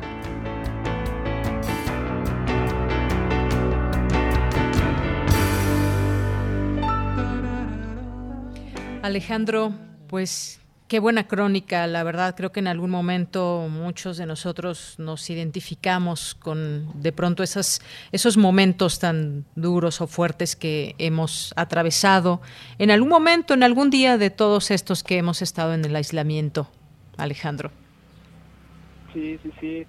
Eh, bueno, pues también quisiera mencionar que, bueno, debido a esta nueva realidad que hemos estado viviendo desde hace ya algunas semanas, eh, pues esta cápsula se tuvo que grabar desde un celular, incluso por ahí se tuvo que improvisar un poco y bueno, pues el resultado quizá no, no fue el mismo, pero sí quisiera recalcar que el factor humano y poético que comúnmente tratamos de comunicarles sí estuvo presente. Así que espero que lo hayan disfrutado mucho y no se olviden de seguirnos por Facebook, Poetas Errantes, Radio UNAM. Eh, un gran saludo a mis compañeros y un agradecimiento especial a Enrique Muñoz, quien editó la cápsula. Muy bien, pues desde aquí nuestras felicitaciones a todos ustedes, a este esta forma de trabajar que nos dices, pues no es no es la, la normal donde ustedes se reúnen y pueden tener acceso a una a una cabina para poder producirla y demás. Y bueno, pues con un teléfono y con esa producción que la verdad les quedó muy bien, muchos elementos auditivos también. Muchas felicidades, Alejandro. Muchas gracias. Bueno, pues nos escuchamos hasta el siguiente martes y les mandamos un abrazo a todos los que conforman Poetas Errantes. Continuamos. Relatamos al mundo. Relatamos al mundo.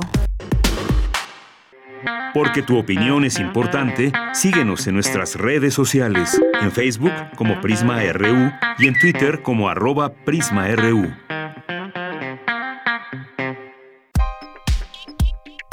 Colaboradores RU. Literatura. Bien, pues hoy es martes de literatura y hoy nos acompaña en este espacio la maestra Ana Elsa Pérez Martínez, directora de literatura y fomento a la lectura de libros UNAM. ¿Qué tal? ¿Cómo estás, Anel? Muy buenas tardes. ¿Cómo estás, Doyanira? Me gusta que me digas Anel, qué bueno, porque luego Ana Elsa no me... Así me llamo, ni modo, pero sí es cierto. ¿Cómo estás, Doyanira? Así es. Pues muy bien, muy bien, con muchas ganas de escucharte y con muchas ganas también de que nos escriban nuestros amigos del auditorio, que nos digan qué están leyendo, pero cuéntanos, ¿nos vas a recomendar algo tú? Sí, desde luego que sí, este, mi querida. Mira, les voy a recomendar algo muy especial eh, y algo que les va a gustar porque tiene un origen curioso. Eh, como ustedes saben, tenemos esta en la Dirección de Literatura y Fomento de la Lectura, tenemos pues muchísimo por leer, obviamente, ¿no? Tenemos libros descargables que están dispuestos en nuestra página y gratuitos. Tenemos pues eh, periódico de poesía, pero hoy quiero platicarles de algo muy recomendable que va a salir este viernes 22. Se trata de un número especial de nuestra revista muy querida y muy universitaria, Punto de Partida, que como saben fundó Margot Glantz hace ya más de 50 años. En esta pandemia, una de las primeras cosas que hicimos fue convocar a la comunidad, no nada más universitaria, sino en general, a que participaran en un número que se llama Vivir en el Encierro. Recibimos un número increíble de colaboraciones para dictamen, 146 eh, participaciones y colaboraciones recibimos, cuento, poesía, ensayo, pero también artes visuales, crónica, dramaturgia, animación, y de esos eh, tuvimos suficientemente buena calidad como para sacar 60 colaboraciones. Vamos a tener que sacar dos números y no uno, como lo habíamos pensado, porque lo que nos hemos topado, Dayanira, es que la gente está ávida por contar qué le está pasando y compartir y compartir con todos los que también les está pasando esta pandemia. Entonces, tenemos un número muy, muy especial, creo que va a ser un número realmente entrañable, tenemos que leernos entre nosotros porque es vas leyendo y te vas y te vas tú misma haciendo una radiografía de, uno mismo, ¿no? Eh, hay algunos temas fascinantes. Tenemos un fanzine, por ejemplo, que, que por ahí está, una animación de alguien de Querétaro también súper interesante. Hay una, eh, para una, una especie de crónica donde una chica de filosofía que está haciendo el doctorado en Nueva York nos cuenta cómo es que se siente en un estado de guerra en Nueva York y cuál es el papel particular de los inmigrantes mexicanos en este asunto de la ciudadanía neoyorquina, donde desde luego siempre son de segunda, ¿no? Entonces, creo que es muy interesante que nos lo empecemos a releer a nosotros, los que estamos, que somos todos, ¿no? Todos los que estamos confinados, qué sentimos, cómo nos movemos, mirar a esta población joven, porque la mayoría de la gente que está participando en nuestros números nació entre los 90 y los 2000, ¿no? O sea, tenemos incluso una participación de una chica del 2000. Entonces, ¿qué hace esta generación? Nadie sabíamos que nos iba a tocar esta pandemia, pero esta generación ya le tocaron muchas cosas, ¿no? Ya le tocó un, un terremoto, le está tocando las crisis de siempre que vivimos. ¿Y cómo es ser joven y vivir esta pandemia? Creo que es súper increíblemente interesante, muy reveladores todas estas participaciones en tiempos de coronavirus. Así que esa es la primera recomendación que yo haría. Muy bien, pues entonces apuntamos el punto de partida, los próximos dos números. Así es. Muy bien. ¿Me da, tiempo de hacer otro o no? Sí, sí, adelante. Buenísimo, gracias. La otra no la voy a hacer yo, sino les voy a dejar que, que averigüen con nuestros especialistas historiadores, que mañana empiezan unas charlas que se llaman Historias de la Enfermedad. Vamos a tener a tres historiadores que son Daniel Herrera, Laura Rojas y Mari Carmen Sánchez, que se dedican a hacer investigación justamente sobre la construcción social de la enfermedad, pero también del miedo, porque la enfermedad se acompaña del miedo al contagio y del miedo a la muerte, del miedo al cadáver, del miedo al, al aire del otro, ¿no? Entonces, ¿qué significa vivir con cubrebocas? ¿Por qué le decimos cuarentena hasta cuarentena?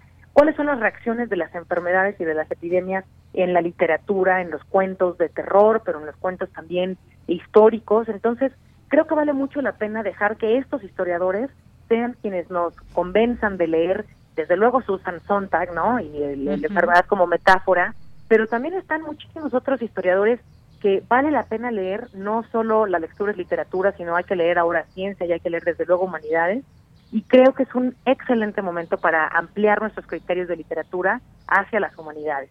Entonces mi recomendación ahora es también leer las humanidades y, y, dejarnos ir con estas tres charlas de historias de las enfermedades eh, que vamos a tener mañana en Facebook Live tres miércoles seguidos a las 18 horas en el Facebook de Literatura y Fomento la Lectura. Creo que es importantísimo y quien quiera otro tema distinto, pues entonces podemos ir a las fabuladores y su entorno, que son las escritoras en resistencia que desde la defensa de las lenguas originarias nos comparten cuál es su experiencia en escribir y en publicar.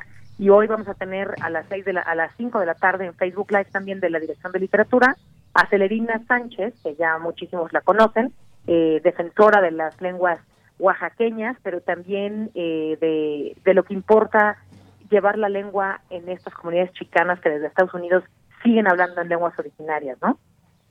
Claro, oye, pues muy buenas recomendaciones, muchísimas gracias. Ya lo anotamos aquí también los horarios, mañana a las 5 con Celerina, los siguientes miércoles a las 18 horas, porque esto que dices, pues tiene que ver con compartir también lo que estamos sintiendo nosotros, ese miedo y a qué exactamente le tenemos miedo, y también estos momentos que se han vuelto de compartir, de compartir nuestras historias, porque cada uno lo vivimos de una manera diferente, algunos estaban solos, otros en familia, en fin, cada quien vive una historia diferente pero importante, ¿no? En todo esto.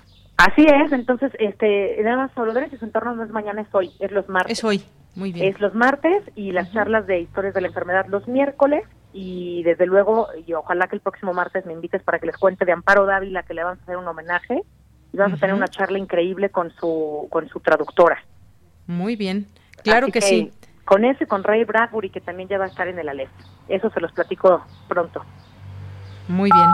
Bueno, pues nos quedamos con todas estas recomendaciones. Anel, muchísimas gracias por estar aquí en Prisma RU de Radio UNAM. Nos da mucho gusto siempre que estás aquí y ahora aún más con estas recomendaciones. Al contrario, Deyanira, y gracias a toda la gente y el equipo de Radio UNAM que está ahí siempre desde sus cabinas y que se rifa todos los días para que todos estemos bien informados. es algo que yo no dejo de agradecerle a ustedes y a TV UNAM.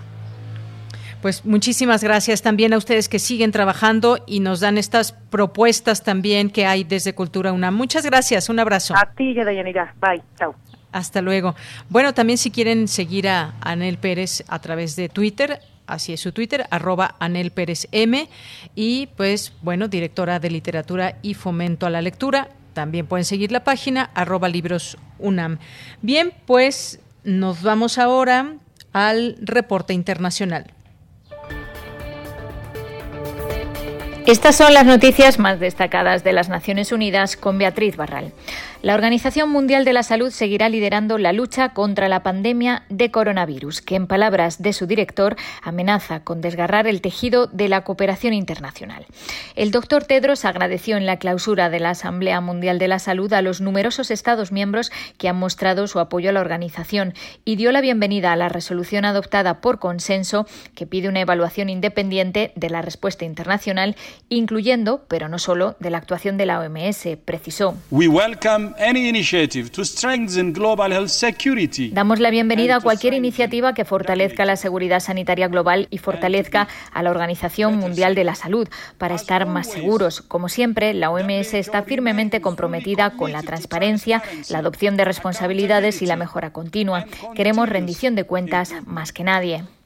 Por su parte, la directora de la Organización Panamericana de la Salud respondió en rueda de prensa a la advertencia del presidente de Estados Unidos de que cortará de manera permanente los fondos de la OMS hasta ahora suspendidos y sobre la posible salida de su país si la organización no se compromete a mejoras sustantivas en los próximos 30 días.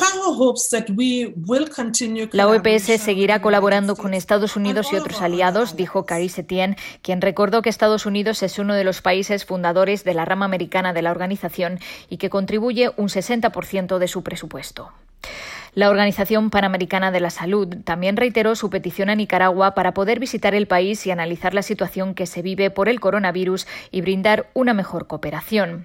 El doctor Cirugarte es el director de emergencias de la organización. El gobierno de Nicaragua tomó contacto con la OPS hace una semana, indicando que cumpliría su responsabilidad de informar sobre la situación de la pandemia a través del Reglamento Sanitario Internacional. También informó que permitiría visitar los establecimientos de salud y que proporcionaría información detallada sobre los casos y los fallecidos, confirmados y sospechosos, incluyendo detalles de sexo, de edad y de ubicación.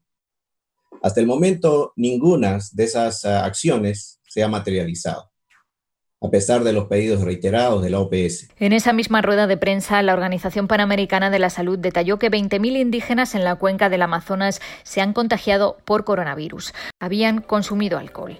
Hasta aquí las noticias más destacadas de las Naciones Unidas.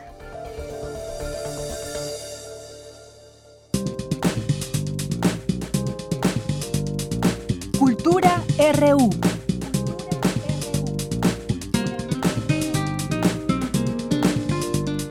Nos lanzamos a Cultura, la sección de Cultura con Tamara Quiroz. ¿Qué tal, Tamara? Muy buenas tardes.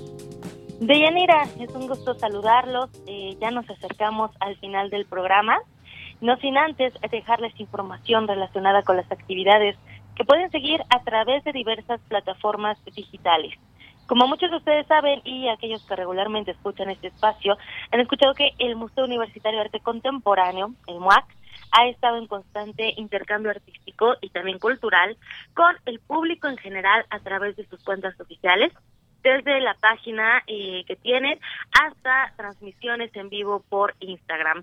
Ayer, mm, ayer que fue el Día Internacional del Museo en México, y bueno, Día Internacional del Museo y en México se conmemora esta fecha eh, prácticamente todo el mes de mayo, pues el MAC se une con diversas actividades que nos invitan a repensar los espacios museísticos, el acceso a la información y también el intercambio de reflexiones. Mónica Mieva, ella es subdirectora de programas públicos del MUAC y bueno, platicó para el auditorio de Prisma RU y bueno, nos va a brindar más información. Así que escuchemos por qué el MUAC es para todos.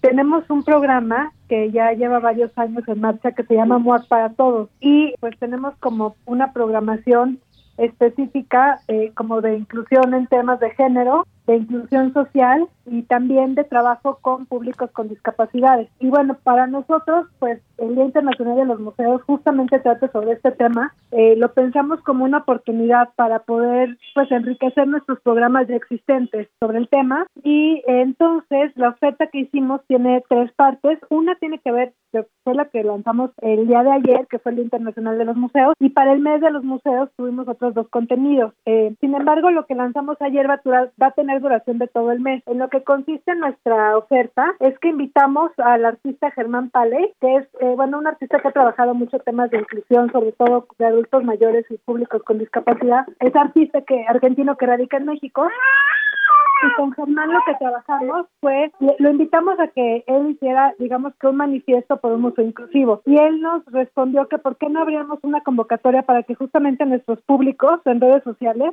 nos dijeran qué piensan que debería de ser un museo inclusivo, cuál es el, el museo inclusivo que ellos, digamos, que proponen, ¿no? Entonces hicimos esa convocatoria con un video que hizo Germán para que los públicos justamente nos envíen sus propuestas de un museo inclusivo. Durante un mes va a estar abierta la convocatoria. Una vez que termine, los vamos a juntar todas estas propuestas y vamos a generar un museo del público, de un manifiesto del público inclusivo. Entonces, eso es una de las de las propuestas, ¿no? Y luego para el eh, ya propiamente el mes de los museos tenemos otros dos contenidos también en relación al tema de inclusión. Eh, el primero se llama Entre Compas y Parcero y es un video en el que eh, compartimos, digamos que, pues, interrogantes, diálogos, eh, programas con el Museo de Arte Contemporáneo de Bogotá, que tiene líneas paralelas de trabajo con inclusión, al MUAC. Entonces, pues nos, nos pareció muy interesante como establecer un diálogo con ella eh, y ese contenido, ese video que estamos haciendo en colaboración con el Museo de Arte Contemporáneo de, Bogotá es el 22 de mayo. Aquí, pues, en realidad hablan de como de retos y desafíos de los museos en materia de inclusión, de los museos de arte contemporáneo. Y luego ya lo tercero, es a final de este mes, el 29 de mayo, es otra, digamos, microentrevista también en formato de video que le realizamos a Armando Perla, eh, que es una figura muy importante en museos en temas de inclusión, porque es uno de los fundadores del Museo Sueco de Migración y Democracia. Entonces, él ha pensado el tema de la inclusión, pero desde el punto de vista social. Y la pregunta, digamos, que nos responde en este video es, ¿qué significa la inclusión social en los museos el día de hoy? Este video se lanza el 29 de mayo. Ella fue Mónica Amieva, subdirectora de programas públicos del MOAC. Y bueno, pues sí, en esta edición, en este 2020, el lema del Día Internacional de los Museos es Museos por la Igualdad diversidad e inclusión. Y bueno, en este sentido, el equipo del MUAC ha trabajado en conjunto para seguir con programas eh, de inclusión de género, eh, también sociales, y también tienen un programa extramuros que eh, son básicamente lo que busca es que los públicos con difícil acceso a la cultura, bueno, pues tengan ese acceso. Todo, pues siempre pensado, siempre girando en torno al arte contemporáneo. Dentro de las actividades del programa pedagógico del también hay trabajo con becarios y Mónica Amieva pues también nos platicó de la experiencia de estas actividades desde el museo. Vamos a escuchar. También tenemos un programa de becas para becarios con algún tipo de discapacidad en el programa pedagógico del museo. Son becas que duran un año. Eh, tenemos una beca al año y ha sido realmente muy enriquecedor eh, justamente trabajar con eh, colegas con alguna discapacidad porque nos ha permitido entender que en realidad la discapacidad, lejos de ser una limitación, es más bien una potencia cognitiva que nos abre ventanas a otro tipo de experiencia, de conocimiento, de sensorialidad, que pues en el arte contemporáneo es fundamental. Eh, y luego también, bueno, tenemos algunos cuadernillos informativos, por ejemplo, del MOAC en braille. También hacemos vinculación con otras instancias, por ejemplo, el Centro de Atención para Estudiantes con Discapacidad, con el CAE, también con el CAPI. Y bueno, pues en, el, en los últimos meses también eh, hemos estado muy cercanos a la unidad de inclusión de la Coordinación de Difusión Cultural de la UNAM, este, que pues justamente dialogando para poder lanzar proyectos juntos. Juntos, así es como se, se pueden lograr muchísimas cosas trabajando así en equipo. Y bueno, convocamos a nuestros radioescuchas, a todos aquellos que siempre nos sintonizan, a que visiten las redes sociales del MOAC y que también participen en las convocatorias. Manifiesta tu museo hacia un museo de todos, se lanzó ayer y está abierta hasta el 30 de junio. También a partir del 22 de mayo pueden participar en la convocatoria entre compas y parceros, que bueno, pues es la colaboración con el Museo de Arte Contemporáneo de Bogotá.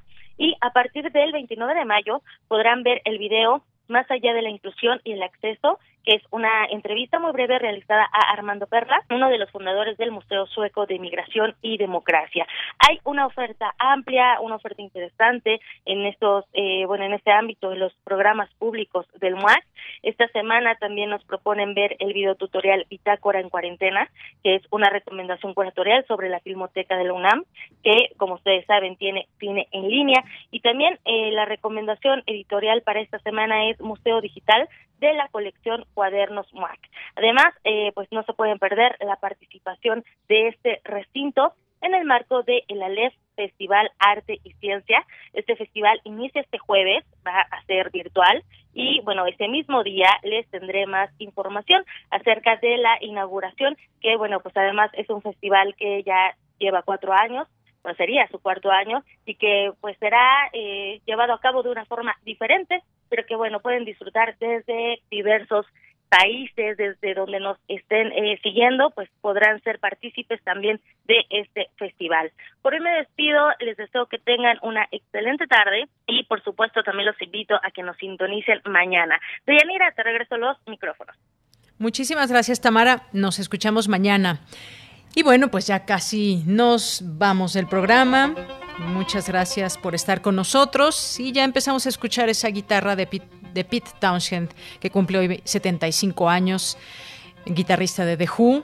Les vamos a dejar esta canción y por supuesto dar las gracias a todas las personas que forman este equipo de Prisma RU allá en cabina, Rodrigo Aguilar, Denis Licea, Miguel Ángel Mendoza, muchos saludos a todas las personas que conforman el equipo y que siguen trabajando también desde casa. A todos ellos, muchas gracias. Nos despedimos. Que tengan un excelente martes. Que tengan muy buen provecho. Y hasta mañana. Muy buenas tardes.